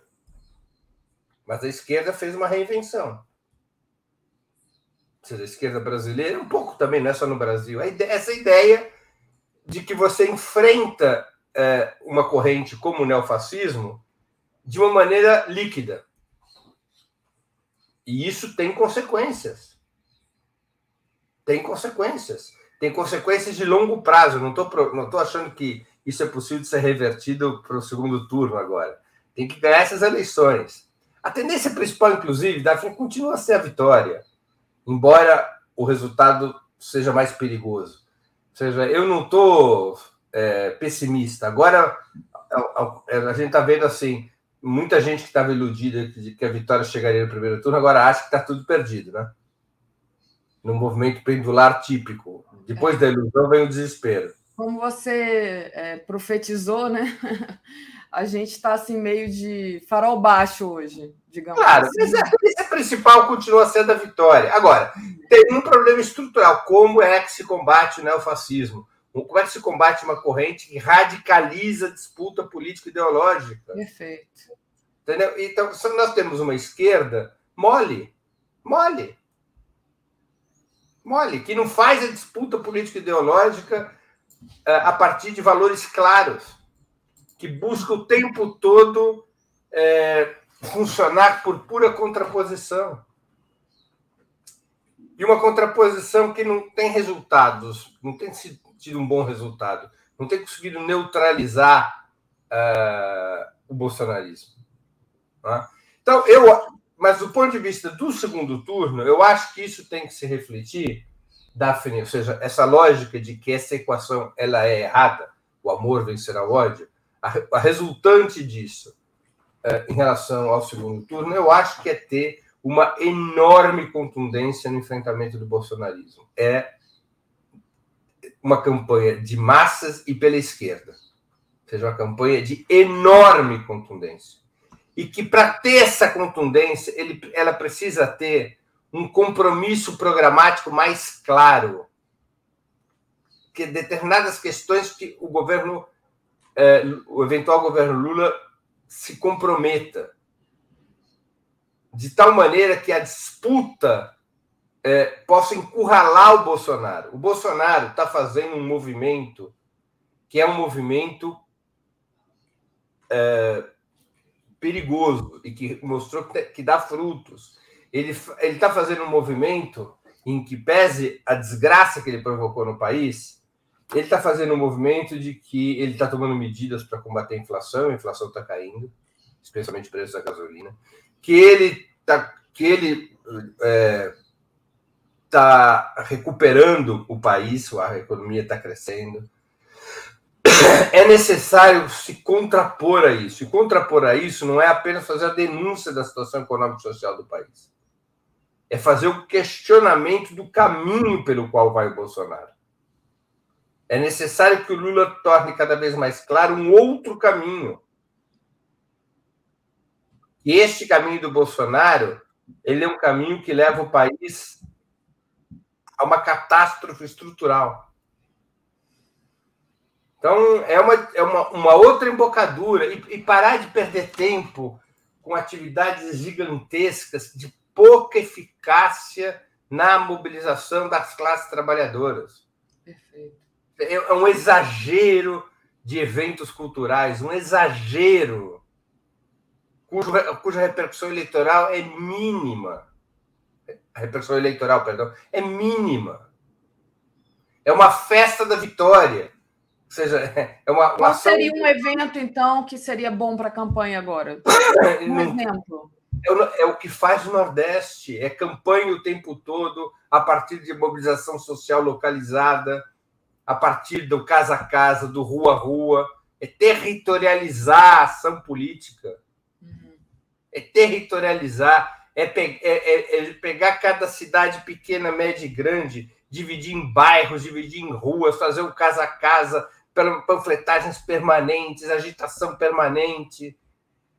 Tem que ir para os territórios. E esses comitês populares aí, caso o Lula é, seja eleito, tem que continuar, né? Que tem os, os comitês mas, populares. É, agora, tudo bem, acho que sim, mas aí, a essa altura do campeonato, já é uma outra conversa. Agora, uhum. eu sou favorável que nós devamos concentrar todas as nossas forças eh, na estratégia de segundo turno. Nós temos que parar, nós não podemos mais ter um discurso mole. Isso aqui é uma guerra. Tem que ser tratado como uma guerra. Sinceramente, eu, nós não podemos mais ser os coitadinhos. Ah, tomamos facada, nossos militantes PT foi assassinado, o bolsonarismo agrediu. Não pode mais ser isso. Tem que colocar medo no bolsonarismo. O mesmo medo que o bolsonarismo consegue incutir nas fileiras de esquerda, o bolsonarismo tem que ter medo. Ele tem que recuar dos territórios. Ele tem que se apavorar. É, eu até tinha uma, uma história para contar do que aconteceu ontem na minha sessão com os bolsonaristas lá, mas é. Vou, vou perder tempo com isso, não, mas é exatamente isso. Eles estavam ali para colocar medo nas pessoas, né? Homens grandes, fortes, para colocar medo nas pessoas. E colocaram. Mas, é, Breno, queria te agradecer e pedir para você trazer a sua programação de hoje. De hoje não, da semana, desculpa. eu queria que minha programação fosse dormir. Entendo. Eu não sei o que é dormir, acho que tem uns três dias. É, mas vamos lá. Olha, agora às 11 horas da manhã, eu vou fazer um 20 minutos análise exatamente sobre o que a gente está conversando aqui. Um balanço do, do primeiro turno, especialmente tentando fornecer uh, os números, digamos, uh, fundamentais das eleições de ontem. Né? O título do programa do 20 minutos, hoje às 11 horas da manhã, eu estou dando a programação do 20 minutos, às 11 horas da manhã, todos os dias dessa semana. Então, uh, o que falaram as urnas é o título de, do programa de hoje. É um 20 minutos de análise, não uma entrevista. Eu mesmo vou, vou fazer uma exposição a respeito. Amanhã, às 11 horas da manhã, eu vou entrevistar a Alessandra Orufino, ela é diretora do é, Greg News, e é uma refinadíssima analista da vida política do país, aí do Rio de Janeiro, ela é para onde marcha o Brasil? É continuando a conversa sobre o que foi o primeiro turno. Né? Então, amanhã, às 11 horas da manhã, Alessandra uh, Urufino. Na quarta-feira, eu vou entrevistar o Fernando Moraes. Está sendo lançada uma nova edição do livro Olga. Então, o título do, do programa é Quem foi Olga Benário? Que sirva de inspiração para o segundo turno se tinha uma mulher de esquerda que não fazia qualquer concessão à frouxidão, era Olga Benário. Uma pessoa de esquerda que não fazia nenhuma concessão à frouxidão era Olga Benário. Né? Então, quem foi Olga Benário vai ser entrevista com o nosso Fernando Moraes, às 11 horas na quarta-feira.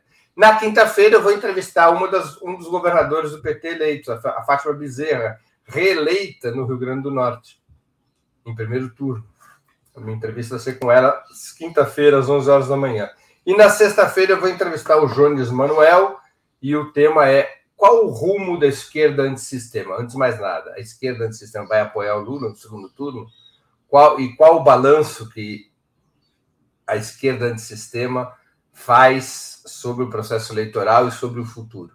Então, eu entrevisto o Jones Manuel na sexta-feira. É, fora isso, hoje quarta e sexta, nós temos o programa Outubro, exatamente de análise sobre o processo eleitoral. Hoje, às 19 horas, com José Dirceu, Maria Caramês Carlotto e o Valério Arcari. Na quarta-feira, com eh, a Manuela Dávila, Juliane Furno e o Walter Pomar. E na sexta-feira, com José Genuíno, Letícia Parques e o Igor Felipe, às 19 horas sempre. Uh, na quinta-feira, nós vamos ter o programa Sub-40, às 7 horas uh, da noite. O entrevistado nessa quarta-feira vai ser a Juliana Dalpiva. Uh, enfim, e essa é a programação da, da semana. Muito bom, Breno. Muito obrigada pela sua participação de hoje. Continue aí no trabalho, a gente vai se falando. Obrigada. Bom dia e boa semana a todos e a todas. Não tenhamos pessimismo. O resultado do Lula foi bom, a luta vai ser dura, mas a, a vitória é continua a ser a hipótese principal. Temos que nos tranquilizar, olhar para a realidade, ver os problemas e pé na tábua. Vai dar certo. Muito bom, Breno. Valeu. Obrigada. Tchau. Comentário de Tereza Cruvinel. Oi, Tereza, bom dia. Bom dia, Daphne. Tereza, tanta ressaca, coisa para a gente ressaca falar. Ressaca de trabalho, ressaca do resultado eleitoral, ressaca de enxaqueca, no meu caso, tudo, né? É, tá Mas tudo, foi tudo. A luta continua.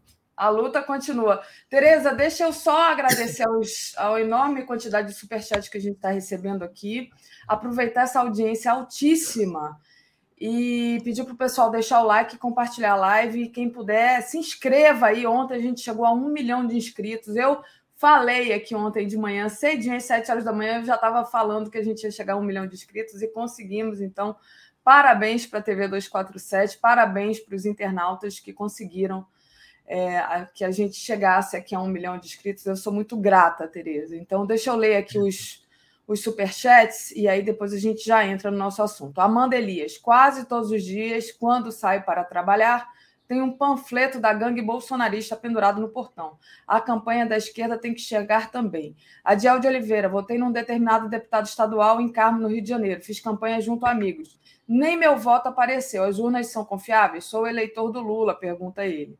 É, não sei, né? É bom olhar os boletins aí de urna e verificar direitinho. É, mais de uma, de uma maneira geral, disse? eu acho que são confiáveis, sim. Oi, Tereza. Como ele disse? que ele votou num determinado candidato de esquerda, que ele é eleitor do Lula, mas que o voto dele não apareceu. No, lá na contabilidade geral, eu imagino, né? É, Tem só se o boletim de urna só tinha. Ah, é, não, não apareceu o voto para deputado federal. É. Verdade. Sei, tem que ver direitinho, né? Eu acho muito difícil agora a gente ficar pregando aí que teve fraude, enfim. Mas a gente pode falar sobre isso mais à frente. Marcos Pimentel tem 33 milhões que passam fome, decidiram se igualar aos ricos por um dia e apertaram 22 com orgulho, disse ele. É, o Fabiano Silva diz: Breno, sobre o medo, eles têm armas e nós. Teremos que fazer campanha com dezenas juntos por quarteirão, se precaver é importante. Luísa Mercedes Gomes, pensa a mesma coisa, estamos numa guerra. Mauro Sou, Bozo foi para as ruas e a esquerda para o cercadinho. Luísa, Luzia Mercedes, perfeito, Breno. O discurso de amor, paz do PT não cola. Salme Lula sobrinho. Errei meu voto no Freixo, acabei anulando. Não prestei atenção. Antes de mim aconteceu com uma pessoa, mas ela corrigiu. Meu irmão também corrigiu. Votei 13 em vez de 40. É, gente. Tinha que ir com a colinha, né? Para não acontecer isso. Roger Machado, boa, Breno. Essa conversa de amor e rosas contra o ódio e armas é um menosprezo à inteligência. É, mas já foi perdido, o governo Lula estará de joelhos. A Luciane Pinto diz que o amor vai sim vencer o ódio. A Estela Bettini, puxa, como concordo com o Breno, ganhamos e só estamos equivocados na estratégia política. Paulo Quicuda, bom dia. O fim da picada. Estão eleitos Pazuello, Maurício do Vôlei, Ricardo Passa Boiada, Salles, Rosângela Moro, Deltan, Tomé Abduc, sem falar do Lira, né, Paulo Quicuda, que você esqueceu aí na sua listinha. Foi o deputado mais votado de Alagoas, um absurdo. É, sem falar nos aqui do Rio, também tem uma lista de absurdos. Antônio Costa Nunes, é, que pena que não leu, não sei o que, que eu não li, mas por que não fala de segurança pública? Tem muito assunto aqui para a gente falar e vamos tentar tratar de todos os assuntos. Reginalíssima, o acordo do PT deve ser com o MDB, não com o Tebet, com o PDT, não com o Ciro. Partidos têm acordo nos estados e não no nacional. No Brasil é difícil, esquerda mover-se no ideológico. Júlio César Beraldi, Rio de Janeiro é gastar fogo em vela sem pavio. Antônio Costa Nunes, Breno, quando falaremos de segurança pública? Ah, foi isso que eu não li. Mas não deu tempo, Antônio. São muitos superchats aqui para ler. Antônio Luiz Sampaio, precisa dialogar e atrair os votos da centro-esquerda. Ah, esse aqui eu já tinha lido, então parei aqui. Tereza, vamos lá, né? É, de uma Deixa eu falar só uma coisa sobre os 13, ah. um milhão de inscritos, né?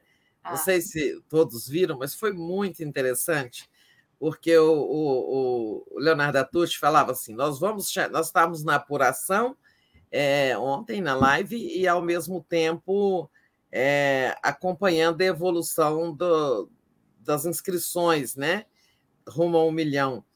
E ele disse: quando o Lula virar, né, porque o Bolsonaro estava na frente durante um bom tempo, o Bolsonaro ficou na frente, né, porque tá, o Nordeste estava atrasado. É, quando Lula virar, a, a gente também vai chegar em um milhão. E foi quase simultaneamente, foi muito interessante. Pois é, eu acho que a, a, é uma coincidência interessante, porque é claro que a história da, da TV 247 é, é muito escrita também por esse movimento da esquerda, né? esse movimento da, do campo progressista, essa resistência contra o neoliberalismo é. e o fascismo. Então é uma coincidência muito interessante, Tereza. Enfim. Foi. É, o 247 é um, um produto da resistência, né? não só ao bolsonarismo, mas aos retrocessos que já vinham de antes. Né?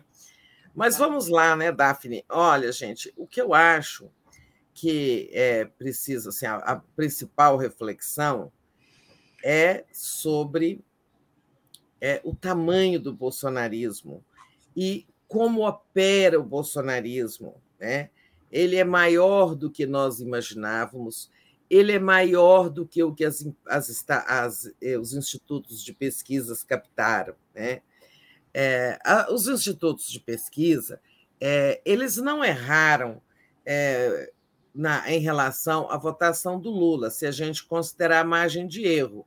Né? Verdade. Nós tínhamos aqui, por exemplo, o Datafolha, nas últimas duas semanas, dando é, 50% de votos válidos para o Lula, mas sempre se dizendo que quando com, com dois para dois a menos, dois a mais, ele poderia ter entre 48 e 52. Ele teve na margem menor, teve 48. Então, você não pode nem dizer que a, a, os institutos erraram em relação à, à, votação do Lula. O IPEC dava 52. É, o IPEC, digamos que ficou menos, na, é, menos próximo da verdade, da, da, do resultado, é, porque se você tirar a margem de erro é 50. Né? É, então, é, o resultado do IPEC ficou mais diferente assim, em relação ao Lula. É, porque questões metodológicas, como nós sabemos e tal. Agora, onde que os institutos é, comeram mosca? Não captaram né, em relação à votação do Bolsonaro. Né? Quando eu entrei no ar ontem, é, que a, a live já estava ocorrendo, que comecei a consultar aqui esse aplicativo do TSE e que olhei Minas e São Paulo, falei, gente, olha, tem algo muito errado.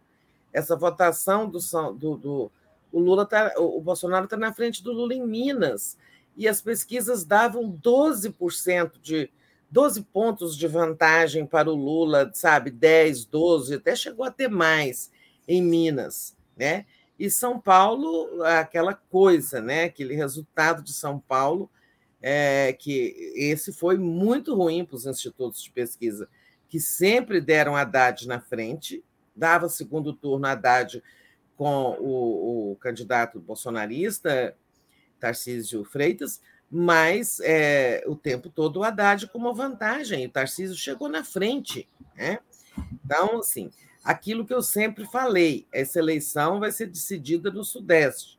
Ela não está decidida, mas foi o Sudeste né, que trouxe esse resultado surpreendente para o Bolsonaro né, e para o bolsonarismo. Foi o Sudeste. Né? O resultado no Rio, onde o tempo todo as, as pesquisas indicaram que o Freixo iria para o segundo turno e, no entanto, o Cláudio Castro ganhou de primeira. Né? É, que o Romeu Zema ia ganhar a eleição, é, em, poderia ganhar a, a, eleição em primeiro turno, estava nas contas dos institutos, com a ligeira possibilidade de Calil ir para o segundo turno, mas nunca se cravou isso. Agora, a votação é, do Lula em Minas, ele chegou na frente, mas não com aquela vantagem é, que os institutos sempre captaram. Né? É, o Sul, né? o Centro-Oeste, a gente sempre trabalhou que ali era terra do Bolsonaro, mas no Sul é, o Lula tinha crescido e a, a coisa lá foi espantosa, né? Assim, o resultado do bolsonarismo.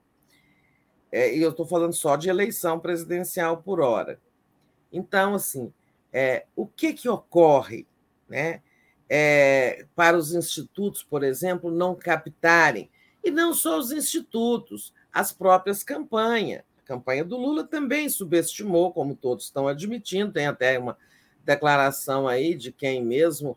É, tem uma declaração aqui é, do Humberto Costa, né, do senador Humberto Costa, do PT, dizendo subestimamos. É, é, claramente o bolsonarismo foi subestimado, né? e foi subestimado por todos, inclusive por mim, por você, por todo mundo, é, pelos institutos de pesquisa, pelos analistas políticos em geral, é, pela campanha do Lula, né? eu acho que até pelas campanhas também A gente tinha uma aposta, né, Tereza? A gente tinha uma aposta de achar que os votos do Ciro, por exemplo, migrariam para o Lula é, automaticamente. E quando a gente viu, foi o contrário. Os votos do Ciro saíram para o Bolsonaro. Teve isso, né? É, teve migração ali de votos para o Bolsonaro, mas não é só isso, né? Quando a gente fala na força do bolsonarismo, é, a gente, tudo bem, esse, esses votos aí ajudaram o Bolsonaro, mas não foi só a votação do Bolsonaro que expressou a força do bolsonarismo, né? Hum. Foi também a vitória é, de candidatos dele em, assim, em, o desempenho dos candidatos dele a governador, por exemplo, em estados importantes, como no Rio de Janeiro, como é, em São Paulo, né? É, Minas ele não tinha candidato, o Zema não apoiou ele no primeiro turno, é, como a reeleição de governadores é, bolsonaristas, como o Ratinho, como ali no Goiás, o Ronaldo Caiado, como em Mato Grosso, Mato Grosso não do Sul, no do Sul vai ter segundo turno, é, em Mato Grosso, Rondônia. Então, assim, teve a força do bolsonarismo se expressa também na eleição dessas figuras, né? E também é, na eleição de muitos nomes, estrelas do bolsonarismo, né? É, quatro ex-ministros do Bolsonaro conquistaram cadeiras no Senado. A Damares, aqui em Brasília, uma coisa escandalosa. Né? ela derrotou a candidata Flávia Arruda, apoiada pelo governador Ibanês, outro que se reelegeu, outro aliado do Bolsonaro que se reelegeu. Mas a Damares correu por fora, derrotando a Flávia Arruda, apoiada pelo Ibanês. O Marcos Pontes, lá em São Paulo, conquistou a vaga de senador. A Tereza Cristina, aquela que fala que o povo não passa fome porque tem muita manga, ela também, outra ministra que conseguiu, conquistou o Senado, o Rogério Marinho, lá no Rio Grande do Norte. Né? O vice-presidente Hamilton Mourão também virou senador pelo Rio Grande do Sul. Ou se a gente for para entre os deputados, imagina o Pazuello ser o deputado mais votado do Rio. Imagina o, é, o Ricardo Salles, o ministro criminoso do Meio Ambiente, ter sido deputado, ter sido eleito deputado lá por São Paulo, né? É, e os, também assim, o Sérgio Moro não é exatamente um aliado do Bolsonaro, embora nos últimos dias ele andava, andou pregando uma espécie de voto útil aí, é, um voto envergonhado, mas ficou claro do lado do Bolsonaro, né? É, em suma, o fato de é, o Bolsonaro, o, o PL do Bolsonaro, ter, ter ficado agora, somando o, o dois terços do Senado remanescentes com esse um terço de novos senadores, é, o PL vai ter 40, vai ter 14 das, né, das cadeiras. É, então, é, essa é uma, é, são outros resultados que atestam a força do bolsonarismo que está entranhado na sociedade brasileira. É, o bolsonarismo não, não é mais, a gente não pode mais tratá-lo como uma, um fenômeno sazonal que aconteceu em 2018, porque a Lava Jato havia demonizado a política, havia demonizado o Lula, o Lula estava preso, foi tirado da disputa, é, os, os políticos, em geral, eram apontados como todos corruptos, o PT era o, é, o capeta pintado de vermelho, então teriam as pessoas em pânico, sem a saída, teriam corrido para o Bolsonaro. A gente, a esquerda mesmo, sempre entendeu o Bolsonaro, a vitória do Bolsonaro em 2018 como fruto de uma conjunção, é, de uma situação, né? E agora nós estamos vendo que é, isso se entranhou né, e tornou-se uma força. Né? Isso não é um, um discurso derrotista, mas é um discurso realista para a gente saber lidar com esse monstro né? e, e, e poder derrotá-lo. Né? É, mas por que, que ninguém percebeu isso? É, por que, que os institutos subestimaram o bolsonarismo? A gente falava aqui, eu até inventei a palavra, eu falo assim, inventei não, falava, não existe lulista envergonhado, existe lulista amedrontado, que ele custa falar que está com o Lula, né? É, ele só revela um voto e tal. A gente sentia isso nas conversas de rua, que o eleitor de Lula hesitava em revelar o voto no Lula. Eu falava assim, ah, porque estão amedrontados pelos bolsonaristas. Mas agora a gente viu que havia o voto envergonhado era no Bolsonaro, né? que as pessoas não foram sinceras nem com os institutos de pesquisa, que existe um elemento sociológico de dissimulação.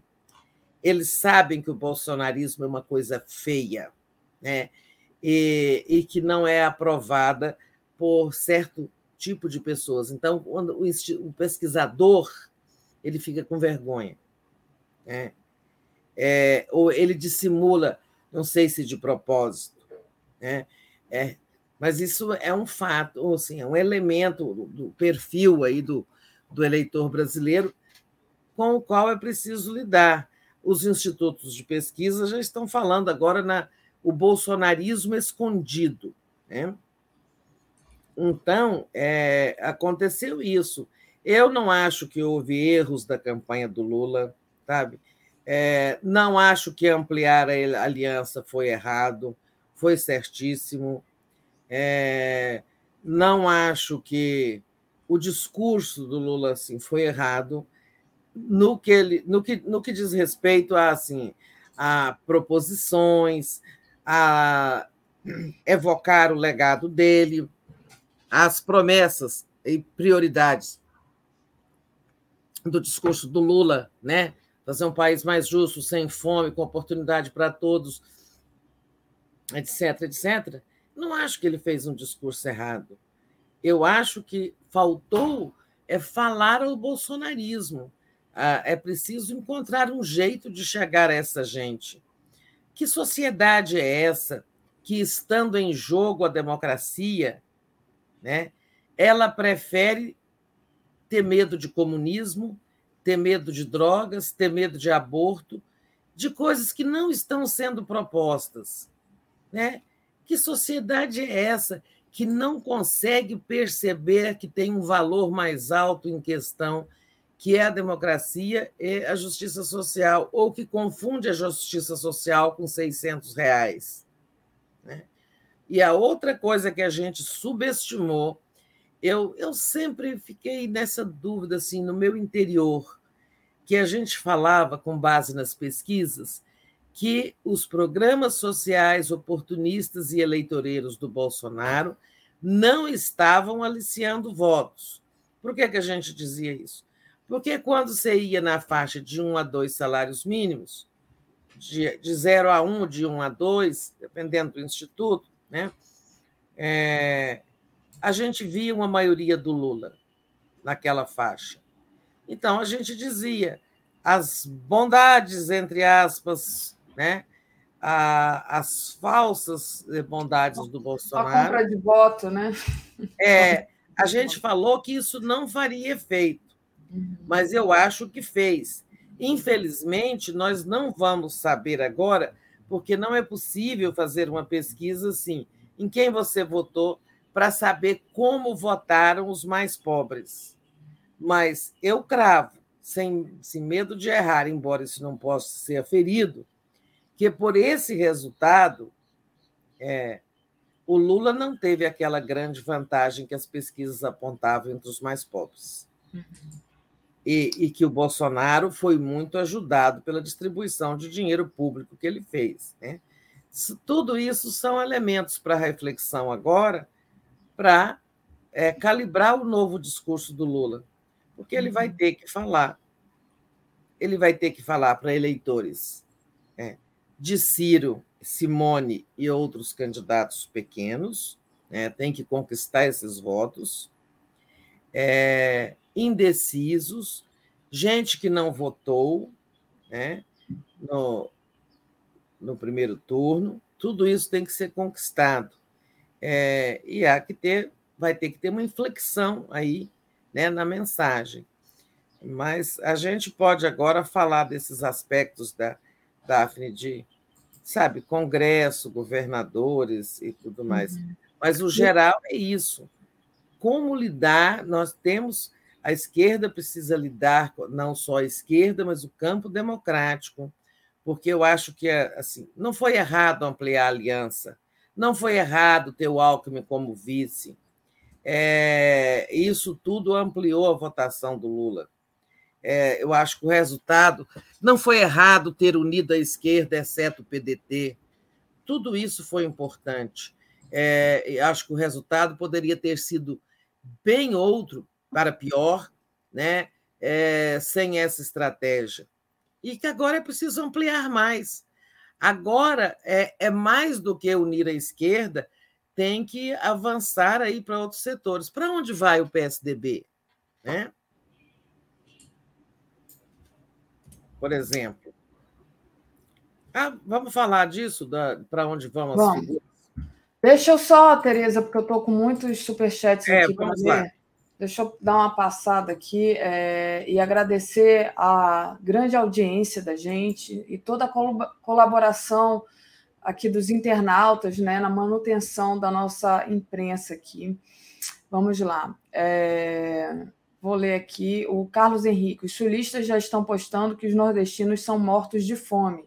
Toda eleição é assim. Sou piauiense e sim, sou morto de fome, fome de justiça, diz ele. Então, obrigada, Carlos Henrique, pelos apoios aqui. Anabelle Rocha, subestimados o poder do subestimamos o poder do orçamento secreto. Também. A Cláudia é, Mortari, quem bateu no teto, Lula ou Bolsonaro? Pergunta a Cláudia, Tereza. Quem bateu no teto?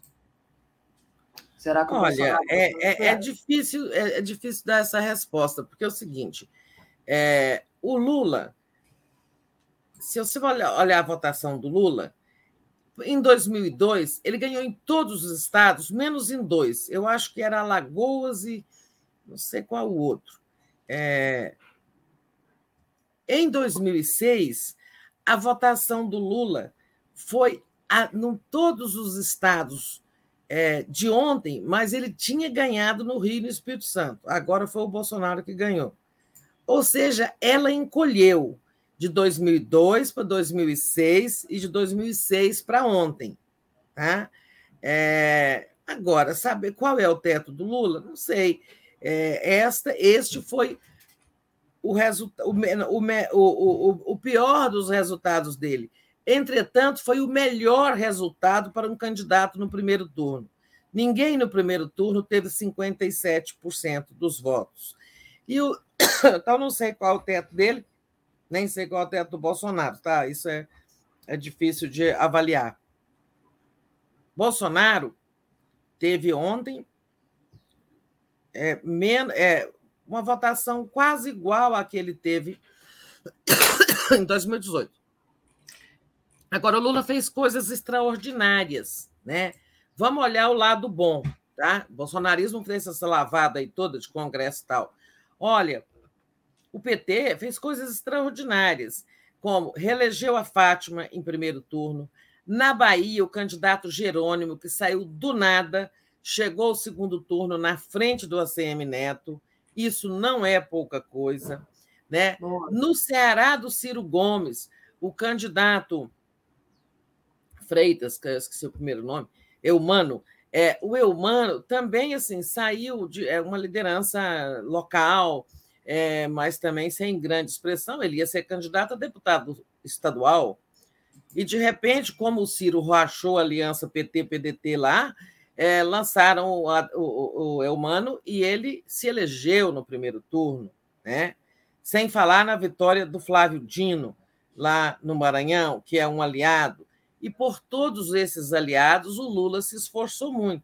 Inclusive, lembrando, foi à Bahia e ao Ceará que ele foi na véspera da eleição, né?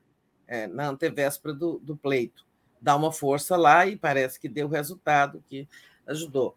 É, agora, as bancadas da Câmara e do Senado não cresceram como necessário. Né? Se o Lula ganhar em primeiro turno, como, em segundo turno, como há de ganhar, é, o Congresso vai ser pauleira, que é um Congresso mais conservador e cheio de ícones da extrema-direita.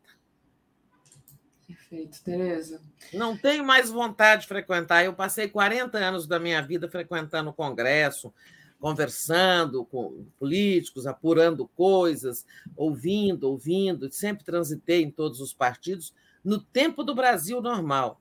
Não tenho mais vontade, sabe, fazer a, a, aquela militância jornalística que eu fiz por anos no, Senado, no Congresso, sabe? Não tenho. Hum. O, a Consuelo mandou aqui um apoio para gente. Pedro Gustavo, Ibovespa alta, 3% e dólar em baixa, mercado gostou. O Antônio Vasques, 3% do Ciro, 1% da Tebet, 2% das abstenções foram para o Bolsonaro, que daria 52% a 39% a pesquisa acertou, dizer. Tereza, é, você já falou um pouquinho aí é, dos estados, né? mas eu fiquei assim muito decepcionada, por exemplo, aqui com o, o Rio, né? O Freixo perdendo assim de tão grande diferença para o Cláudio Castro, né? Como é que você avalia São Paulo, Minas e, e Rio de Janeiro especificamente? É, o Rio tem elementos estranhos aí no Rio, né? que a gente não tem como demonstrar, mas há uma forma da direita fazer política. Ela usa certos recursos que incluem a milícia, as ameaças das milícias, o enquadramento dos eleitores das comunidades pela milícia, sabe? Eles falam que, sabe, nós vamos saber como é que vocês votaram, né? Vamos lá pegar Rio das Pedras. É, aqui ele fala, nós vamos entregar tantos mil votos para fulano de tal, né? E se não entregarmos, é, vocês vão ver, né? Então, assim, o Rio tem, além de ser a pátria do bolsonarismo, a base é, de nascimento político do Bolsonaro e depois de seus filhos, que foram todos para a política, né? Ela é, é uma é, a política fluminense é entrelaçada com elementos invisíveis e incontroláveis. Milícia, jogo, polícia, crime em geral. Né? É, isso existe. Né? E, mas existe também é, um bolsonarismo muito forte, que dessa vez eu não fui ao Rio na campanha, mas na, em 2018 eu passei uma semana no Rio pouco antes do primeiro turno é, e fiquei muito impressionada, muito impressionada com o que eu encontrava pelas ruas. E meus amigos do Rio me contam, sabe, que é, é briga na família, é briga com amigos, é uma coisa horrível, porque é entranhado, né? Ontem eu fiquei com medo aqui, Tereza, porque, assim, não fiquei com medo, mas o clima, a rua estava muito cheia. Eu moro na Zona Sul, a rua estava muito, muito cheia. E quando acabou a votação, bom, dentro da minha sessão, que foi a mesma sessão do Freixo, estava assim, tinha filas que davam volta na calçada. Eu fiquei sabendo dentro do meu data bolha, tá? Vou falar do meu data bolha que foi assim no Rio, é, pelo menos na Zona Sul, a gente demorava muito para votar. Para você ter uma ideia, eu fui três vezes votar. Eu fui às 10 da manhã, quando eu acabei aqui o 247, mas aí cheguei lá, encontrei o Marcelo, a gente ficou esperando o Freixo chegar. Quando eu fui votar, estava cheíssimo. Eu falei, não, vou para casa e volto Espera. depois. Esperar para esvaziar. Voltei uma e meia. Estava cheíssimo. Falei, não, vou ficar aqui nessa. Não tinha nem lugar para ficar um, um negócio lotado. Voltei é, para casa e voltei às três horas da tarde. Eu só fui votar lá para as cinco e meia da tarde, Tereza. Eu fiquei três horas em pé para votar e é, tinha muita gente de roupa comum, assim, sem, sem nenhuma manifestação política, e os bolsonaristas estavam de bolsonaristas, né? É, muita gente também, até foi uma coisa, um comentário que eu nem fiz ontem, porque eu não voltei, que tinha muita gente com a camisa do Brasil e adesivo do Lula. Achei isso interessante, pelo menos aqui na Zona Sul. Mas o que eu queria falar não era isso, não. O que eu queria falar é que quando acabou tudo, é, a gente desceu para beber, tinha muito bar de bolsonarista aqui. Eles estavam assim muito ostensivos, sabe? E não é nada, não é nada, né? É, três mulheres, né? Eu, a minha irmã e a minha cunhada andando na rua, a gente ficou com medo. Então, assim, imagina isso amplificado num bairro, eu moro na Zona Sul, não tem milícia, num bairro onde tem a milícia, entendeu? Onde as pessoas sabem que vai sair o boletim de urna e que os caras vão lá conferir. É óbvio que isso tudo aterroriza a população. Claro. As pessoas não vão é. votar na esquerda com medo. Mas tem isso. Pois é. Então, sim, o Rio, eu acho que tem isso. E tem também, agora é preciso reconhecer a forma de fazer política da esquerda, que já isso vem sendo apontado há muitos anos. É, em 2018, inclusive, teve aquele, aquela fala do, do Mano Brown, sabe, que a esquerda não consegue sair muito do seu nicho de classe média e conquistar é, é, as comunidades, é, penetrar nas comunidades mais pobres, né? É, com raras exceções. Cadê o nosso companheiro seu coautor aí de livro, deu um branco aqui. André Constantini.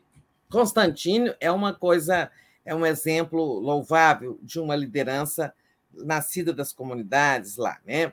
Mas são poucas, né? É, também tem esse, essa questão da esquerda no Rio, é, ela ter uma pouca conexão com a Baixada, com as comunidades, com as favelas e tudo mais. Tem o problema da violência de, de, dessas digamos, essas organizações que atuam fora do Estado, fora do Estado de Direito e tal, né? É, é muito complexo o Rio de Janeiro, é muito complexo. É, agora, essa história da biometria atrasou muita votação. Eu sempre votei no minuto, sempre foi, votava rapidíssimo, né? Levo tudo na cabeça, pá, pá, pá, pá, sempre votei. Ontem, quando passei na biometria, nenhum dedo meu confirmava. O meu também Aí, não. É, aí o sujeito fala assim: é, vamos testar. Se, não, se nenhum dedo funcionar, aí você assina lá o negócio, o papel, né? Que eu estava com o título na mão. Aí é, vai um dedo, outro, outro, até que testa, que acha um dedo que passa, sabe? Foram alguns, vão, ser algum, alguns, não sei se segundos, minutos, né? Sei que foi lá. Foram vários dedos até que apareceu, apareceu um. Bom, é, você falou Rio, São Paulo. É, então, esse Rio, esse caso complexo aí, é, tem que ser estudada a política do Rio de Janeiro. São Paulo, né? São Paulo tem o histórico do antipetismo, que não é de hoje, sempre se soube da, da, da, das dificuldades que o PT enfrenta, é, não só na, na capital, como, sobretudo, no interior. Né? A escolha do Geraldo Alckmin, a aliança com o Geraldo Alckmin foi muito nesse sentido de neutralizar. É, é, é, ele ajudou? Eu acho que ajudou muito, porque o resultado é, poderia ter, ter sido outro. Né? É, eu acho que ele neutralizou muito resistências, mas não tudo. Né? É, é preciso lembrar que o Bolsonaro ganhou de lavada a eleição presidencial do Haddad em São Paulo em, 2016, em 2018. Né? Então, essa força do Bolsonaro não tinha se evaporado tanto como a gente pensava. A vantagem do Lula em São, nas pesquisas em relação ao Bolsonaro em São Paulo sempre foi pequena né? É, era em algum momento empate técnico, depois é, quatro, cinco pontos e tal. Depois se viu na hora H, né? Que não era assim. Né? É, então, eu a, a, acho ali que tem o interior resistiu muito ao Lula, né?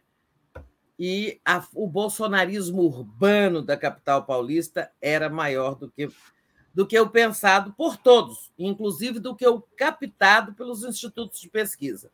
Por isso que eu falo, o, o, o, o bolsonarismo é envergonhado, ele dissimula até para o pesquisador. Né? E isso é uma coisa que tem que ser, sabe, destranchada, percebida, estudada, sei lá, tem que fica difícil até fazer pesquisa no Brasil, né? Uhum. Porque ele sabe que o, que o bolsonarismo é algo que envergonha, né? É, é o, que o bolsonarismo é algo é, assim que não é aprovado por pessoas com um certo conhecimento. É como se o, o bolsonarista ele sabe que aquilo é feio e que certas pessoas não aprovam. Então, diante daquelas pessoas que eles acham que não aprovam, eles dizem, eles negam o seu bolsonarismo. Né? Isso, gente, já não é a primeira vez que acontece na história, né? É, num país. É, assim, o próprio o nazismo que se entranhou na sociedade alemã, né? No início as pessoas eram nazistas e não assumiam, depois passaram a assumir. Né? É, então, São Paulo, acho que tem esses elementos. É, era uma resistência que se supunha quebrada, mas não estava, né? Resistência ao Lula. E um bolsonarismo que a gente pensava tar, estar sendo diluído e também não estava. Ou seja, erros de avaliação. Erros de avaliação, que eu estou dizendo, muito gerais, que eu acho que envolve até o Bolsonaro. Os bolsonaristas, eles mesmos não tinham certeza. Pô, você viu que o Bolsonaro ontem parecia uma pessoa normal, porque ontem é, ele, depois do resultado, né, que foi melhor do que ele esperava. Claro que foi o melhor do que ele esperava. Então, ontem ele estava assim falando como uma pessoa que raciocina, né? É, eu acho que eles não esperavam o bom resultado em São Paulo, o bom resultado em Minas e o bom resultado no Rio. Tá? A coisa está muito assim, o monstro está muito escondido, como estava em 2018 também. Menor, né? Menor. O monstro está menor, mas não está morto. Bom, e Minas é o seguinte, porque é, Lula ganhou mas não com a vantagem tinha. Eu não estou com os números aqui agora, mas é, e estou cansada de consultar esse aplicativo, mas vamos. Posso, até... Enquanto você vai falando, eu, eu posso trazer aqui.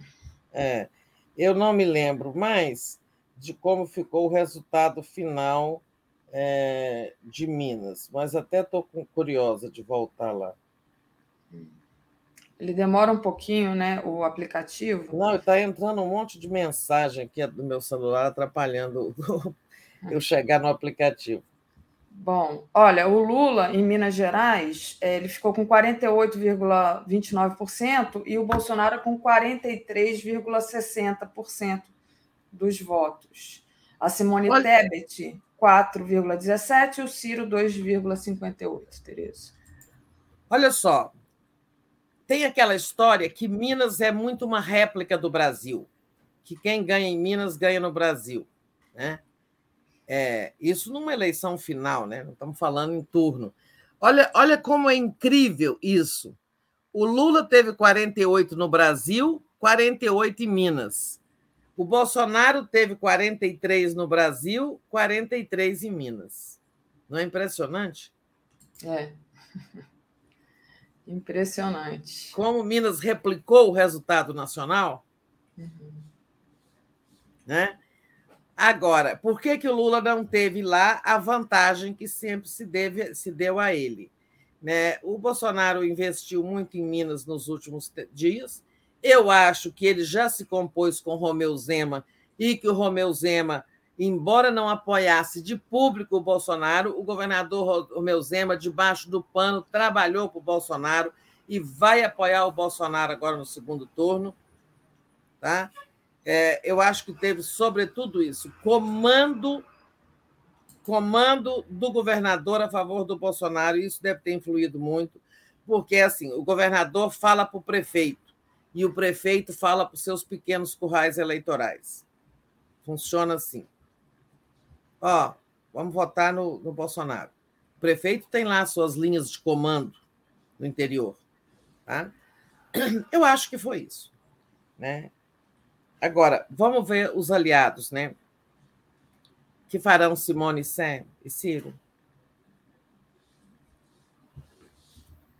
Ao contrário do que aconteceu em 2006, quando o Lula estava com todas as pesquisas dizendo que ele ganharia no primeiro turno e não ganhou, né? essa é a segunda vez que o Lula passa por isso. Né? 2006 era tido como certa a reeleição. Aí teve dois fatos. Teve o escândalo dos aloprados, que é chamados aloprados, aquelas petistas que foram presos com os dinheiro no hotel em São Paulo. Aloprados foi um apelido dado pelo próprio Lula. Por que, que esses aloprados foram fazer isso? Tá? Teve o escândalo dos aloprados e teve o não comparecimento do Lula no debate da Globo. Né? E, e aí isso foi visto como salto alto. Olha, já está eleito, nem vou no debate. Né? Debate final, igual esse que nós tivemos. E daquele momento, a campanha do Lula foi pega de calças curtas. É, ela não tinha nenhum plano para o segundo turno. Tá? E, agora não. A campanha estava preparada para os dois cenários. Hoje mesmo vai ter reunião do Conselho Político, né, é, que reúne ali os dez partidos que apoiam Lula. É, e hoje mesmo a campanha começa. Mas uma das iniciativas importantes que o próprio Lula vai ter que tomar, é, que cabe a ele dar, fazer o primeiro gesto ali, é em relação ao, a Ciro e Simone. Né? Em, nas próximas horas, nós vamos ter notícia de alguma movimentação nesse sentido. O PT já tinha decidido, o PT, a campanha do Lula, que não iam procurar o Ciro, iam procurar o PDT, né? Porque o Ciro tinha dado mais de uma vez sinais de que não ia apoiar o Lula no segundo turno contra o Bolsonaro, né?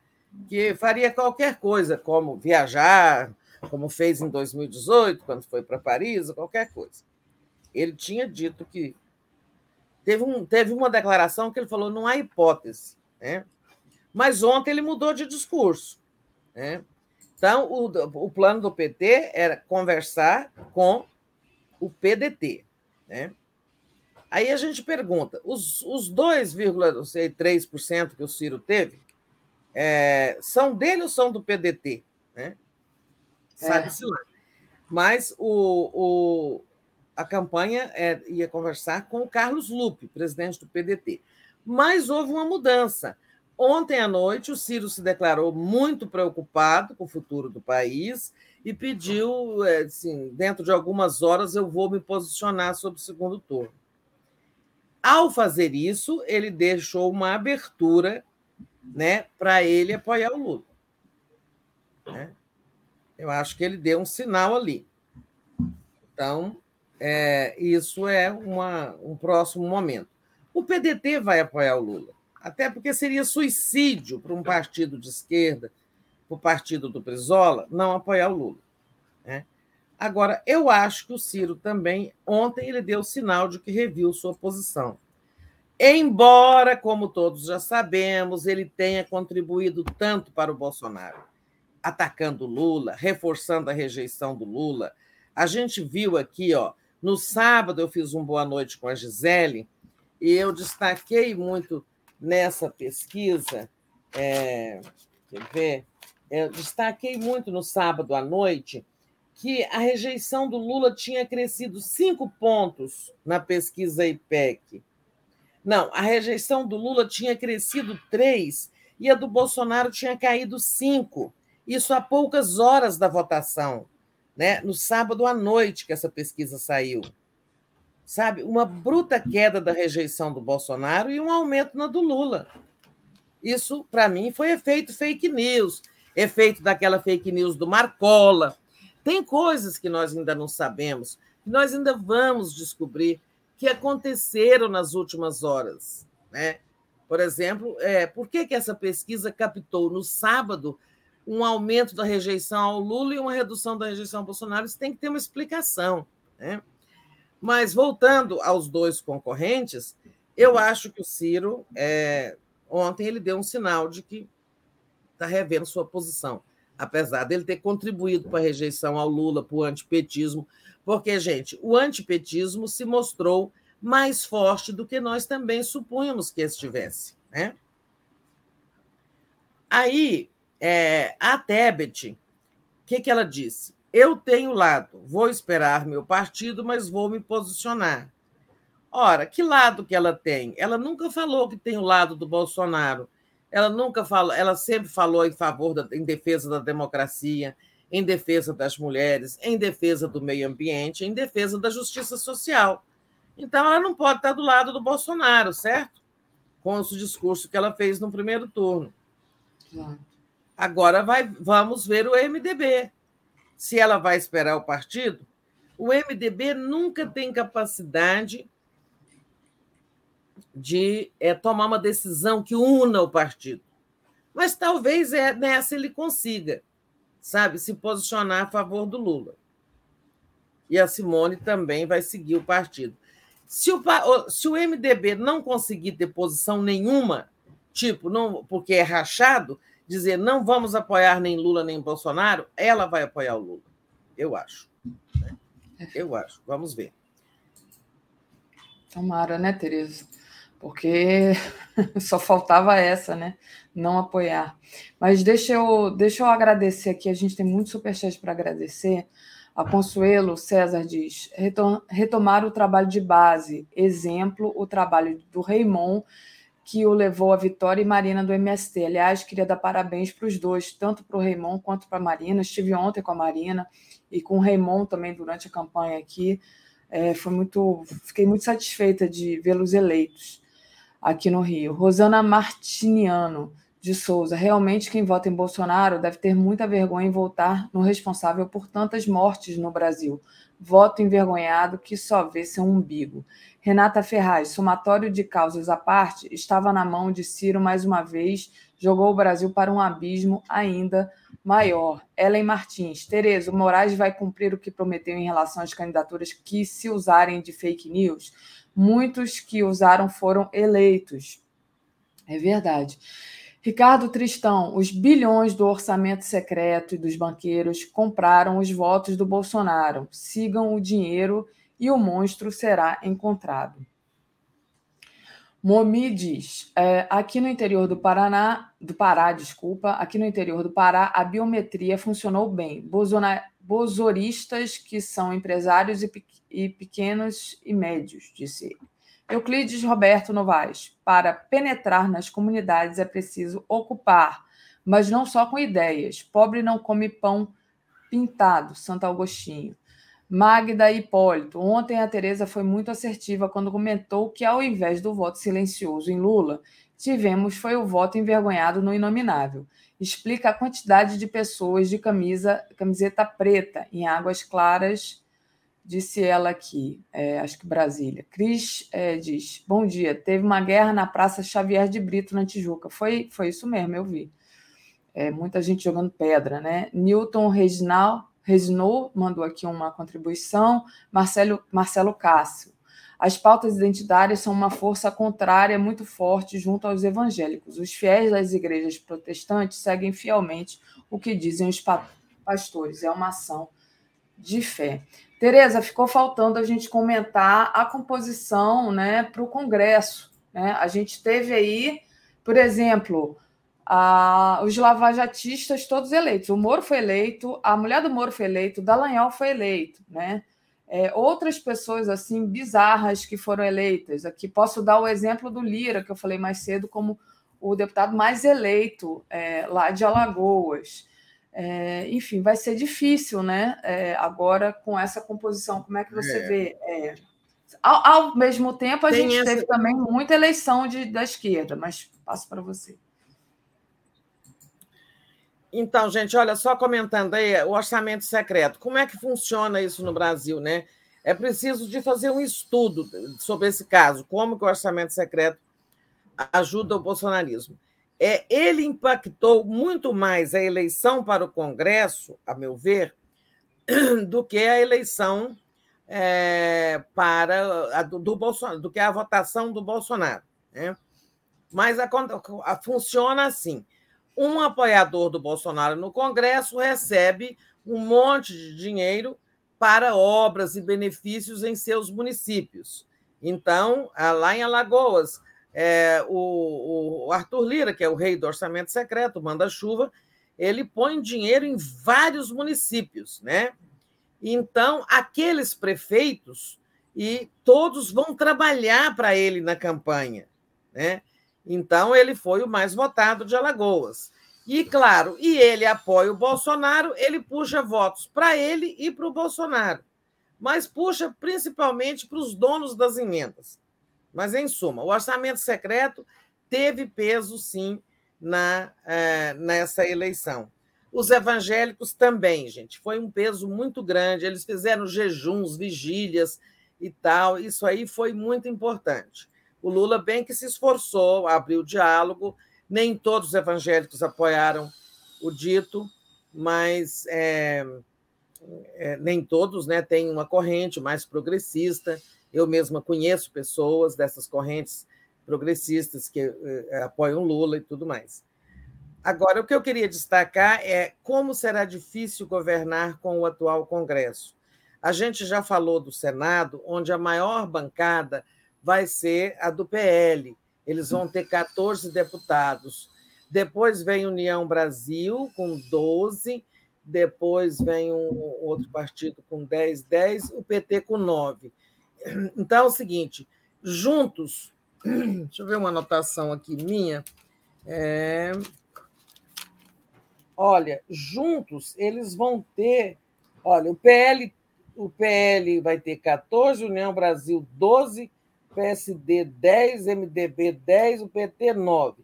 Só nessa primeira parte aqui, ó, já tem 14, 16, 26, 36, 46.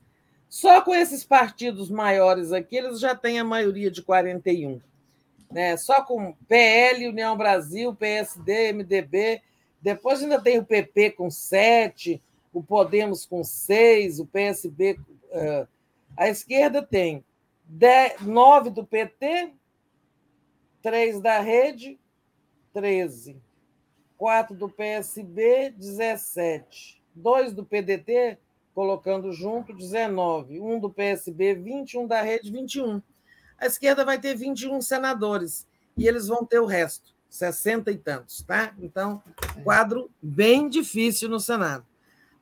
Agora vamos à Câmara. Eu queria até ter preparado assim tabelinha, mas não deu tempo e eu não sei fazer, colocar coisa no ar. A gente faz acho, amanhã. É, acho que nem tem o botão, mas também está aí na mídia inteira, está cheio de tabela. Olha uhum. só, Câmara dos Deputados. PL fez é, 99 deputados, 16% das cadeiras. Depois veio a Federação Brasil da Esperança, PT, PV e PCdoB, que fez 80 deputados. Eles vão continuar unidos mesmo depois da eleição, qualquer que seja o resultado. Agora são uma federação. A federação fez 80. Olha, em 2002, sozinho o PT fez 81, né? Agora, numa federação, eles juntos fizeram 80. União Brasil fez 59, PP 47, MDB 42, PSD 42, Republicanos 41, a Federação PSDB Cidadania 18, um baita encolhimento deles, tá? É, desse grupo que já, já caminha junto há algum tempo, o PSDB com o Cidadania. Viraram né, um, um partido pequeno. O PDT 17 tinha 26, a Federação PSOL Rede fez 14. Foi bom a união de PSOL e Rede. Né? O PSB também encolheu para 14, Podemos 12, outros partidos 28. Aí vem aquela salada de siglas. Mas, ou seja, somando, ó, vou fazer uma continha aqui no ar, tá? É, a federação tem 14%, PT, PCdoB, PV. Depois a gente vai ter é, o PSB sozinho 14%, é, o PSB sozinho tem 4%. Né? É, e quem mais? Pessoal Rede. É, Pessoal Rede é, tem também mais 4%. Ou seja, a esquerda tem 22%, mais ou menos, na Câmara. Isso não dá para uma resistência, sabe? E muito menos para sustentar um governo. Tá? Com 22% das cadeiras, difícil governar. Então, significa que o Lula eleito vai ter que fazer uma coalizão tá? Com outros partidos, que seja aí com o, o MDB. Né? Bom, aqui tem ainda. É, a esquerda toda está aqui, ela está tendo 130 deputados. Ela não cresceu. Tá? A esquerda não cresceu na Câmara. É, o que nós temos que ver? Claro, Lula vai ter que fazer uma coalizão aí. Eu não estou colocando o PDT aqui. É, pode ter um pouquinho mais que eu não coloquei o PDT. Não, coloquei o PDT, sim. É, o PDT e o PSB. É mais ou menos isso. Então, um quadro muito ruim da Câmara. Mudar o Congresso, o, o Congresso piorou, é, ficou mais conservador. Teve coisas boas, duas mulheres negras e trans se elegeram, né? Teve muitos nomes importantes da esquerda que se elegeram ou se reelegeram, mas numericamente o resultado não foi bom. Tá? É, não ampliou a esquerda e não dá base para o Lula governar sem fazer novas alianças. Eu acho que o tempo acabou. Lê aí nosso, o que falta, né? Exatamente. Queria agradecer ao Antônio Lima de Souza e Joelina Reis, que entraram como membro. Dar um bom dia aqui para o Pisolato, que estava dando bom dia para a gente mais cedo. Responder ao vídeo pedindo o nosso contato, é contato.brasil247.com.br. Agradecer a Ana Paula, que fez um comentário aqui. Ontem restou claro que matar da voto, todos que ajudaram no genocídio da pandemia e colaboraram com o aumento dos famintos foram eleitos. Calma Parece que, que a capitã Cloroquina foi eleita. Foi, foi. Aquela Carla Zambelli foi eleita também, em São Paulo. Nossa, Zambelli ainda elegeu um irmão. Exato. Muita, muita gente que não devia ter sido eleita foi eleita. E então, assim. Sobretudo muito... Pazuelo, gente. Eu não me é, conformo. É, Pazuelo, Pazuelo não dá para se conformar, né? Não dá. É verdade, Tereza. O Alex Baoli também mandou aqui uma contribuição, é, obrigada. E o Paulo Cota disse assim: realmente aqui no Distrito Federal, o tanto de camisas pretas e camisas da seleção brasileira preta, realmente foi o voto da vergonha, e isso demonstra o quanto temos tantas pessoas que pensam no umbigo fascista em lobo de pé, em pele de cordeiro. Ricardo Souza é um monstro se movendo nos intestinos das redes. Meus pais de 80, meu pai de 84 anos do nada veio me dizer que queria votar no astronauta. Certamente via mensagem de WhatsApp. Conselho César retomar o trabalho de base. Exemplo do. Isso. Ah, não. Essa aqui eu já tinha lido. Obrigada, Tereza. Queria dizer que daqui a pouco a gente tem as 10 horas globalistas às 11 horas, Giro das 11, às 13 horas, Invisível, Muito Além do Petróleo, Como Vencer o Fascismo, às 14 horas, a gente tem o Papo Reto com o André Constantini. Eu e o André hoje, o André vai querer falar de como arregaçar as mangas e voltar para a rua. Às 15 horas, Análise Econômica com Paulo Nogueira Batista, às 16 horas, Estação Sabiá, 17 horas, o programa Diálogos Conecta. Às 18 horas, Léo Quadrado, 18h30, Boa Noite 247. 22 horas o dia em 20 minutos e 23 horas a live do Conde. E agradecer também a Maria Laís, que entrou aqui como membro. Tereza, obrigada. Gente obrigada, gente. É, não sei se foi muito esclarecedor, mas nós estamos todos também ainda a quente, digerindo Verdade. tudo isso. Amanhã a gente volta. Amanhã há de ser outro dia. Tchau, tchau. Há de ser. Tchau.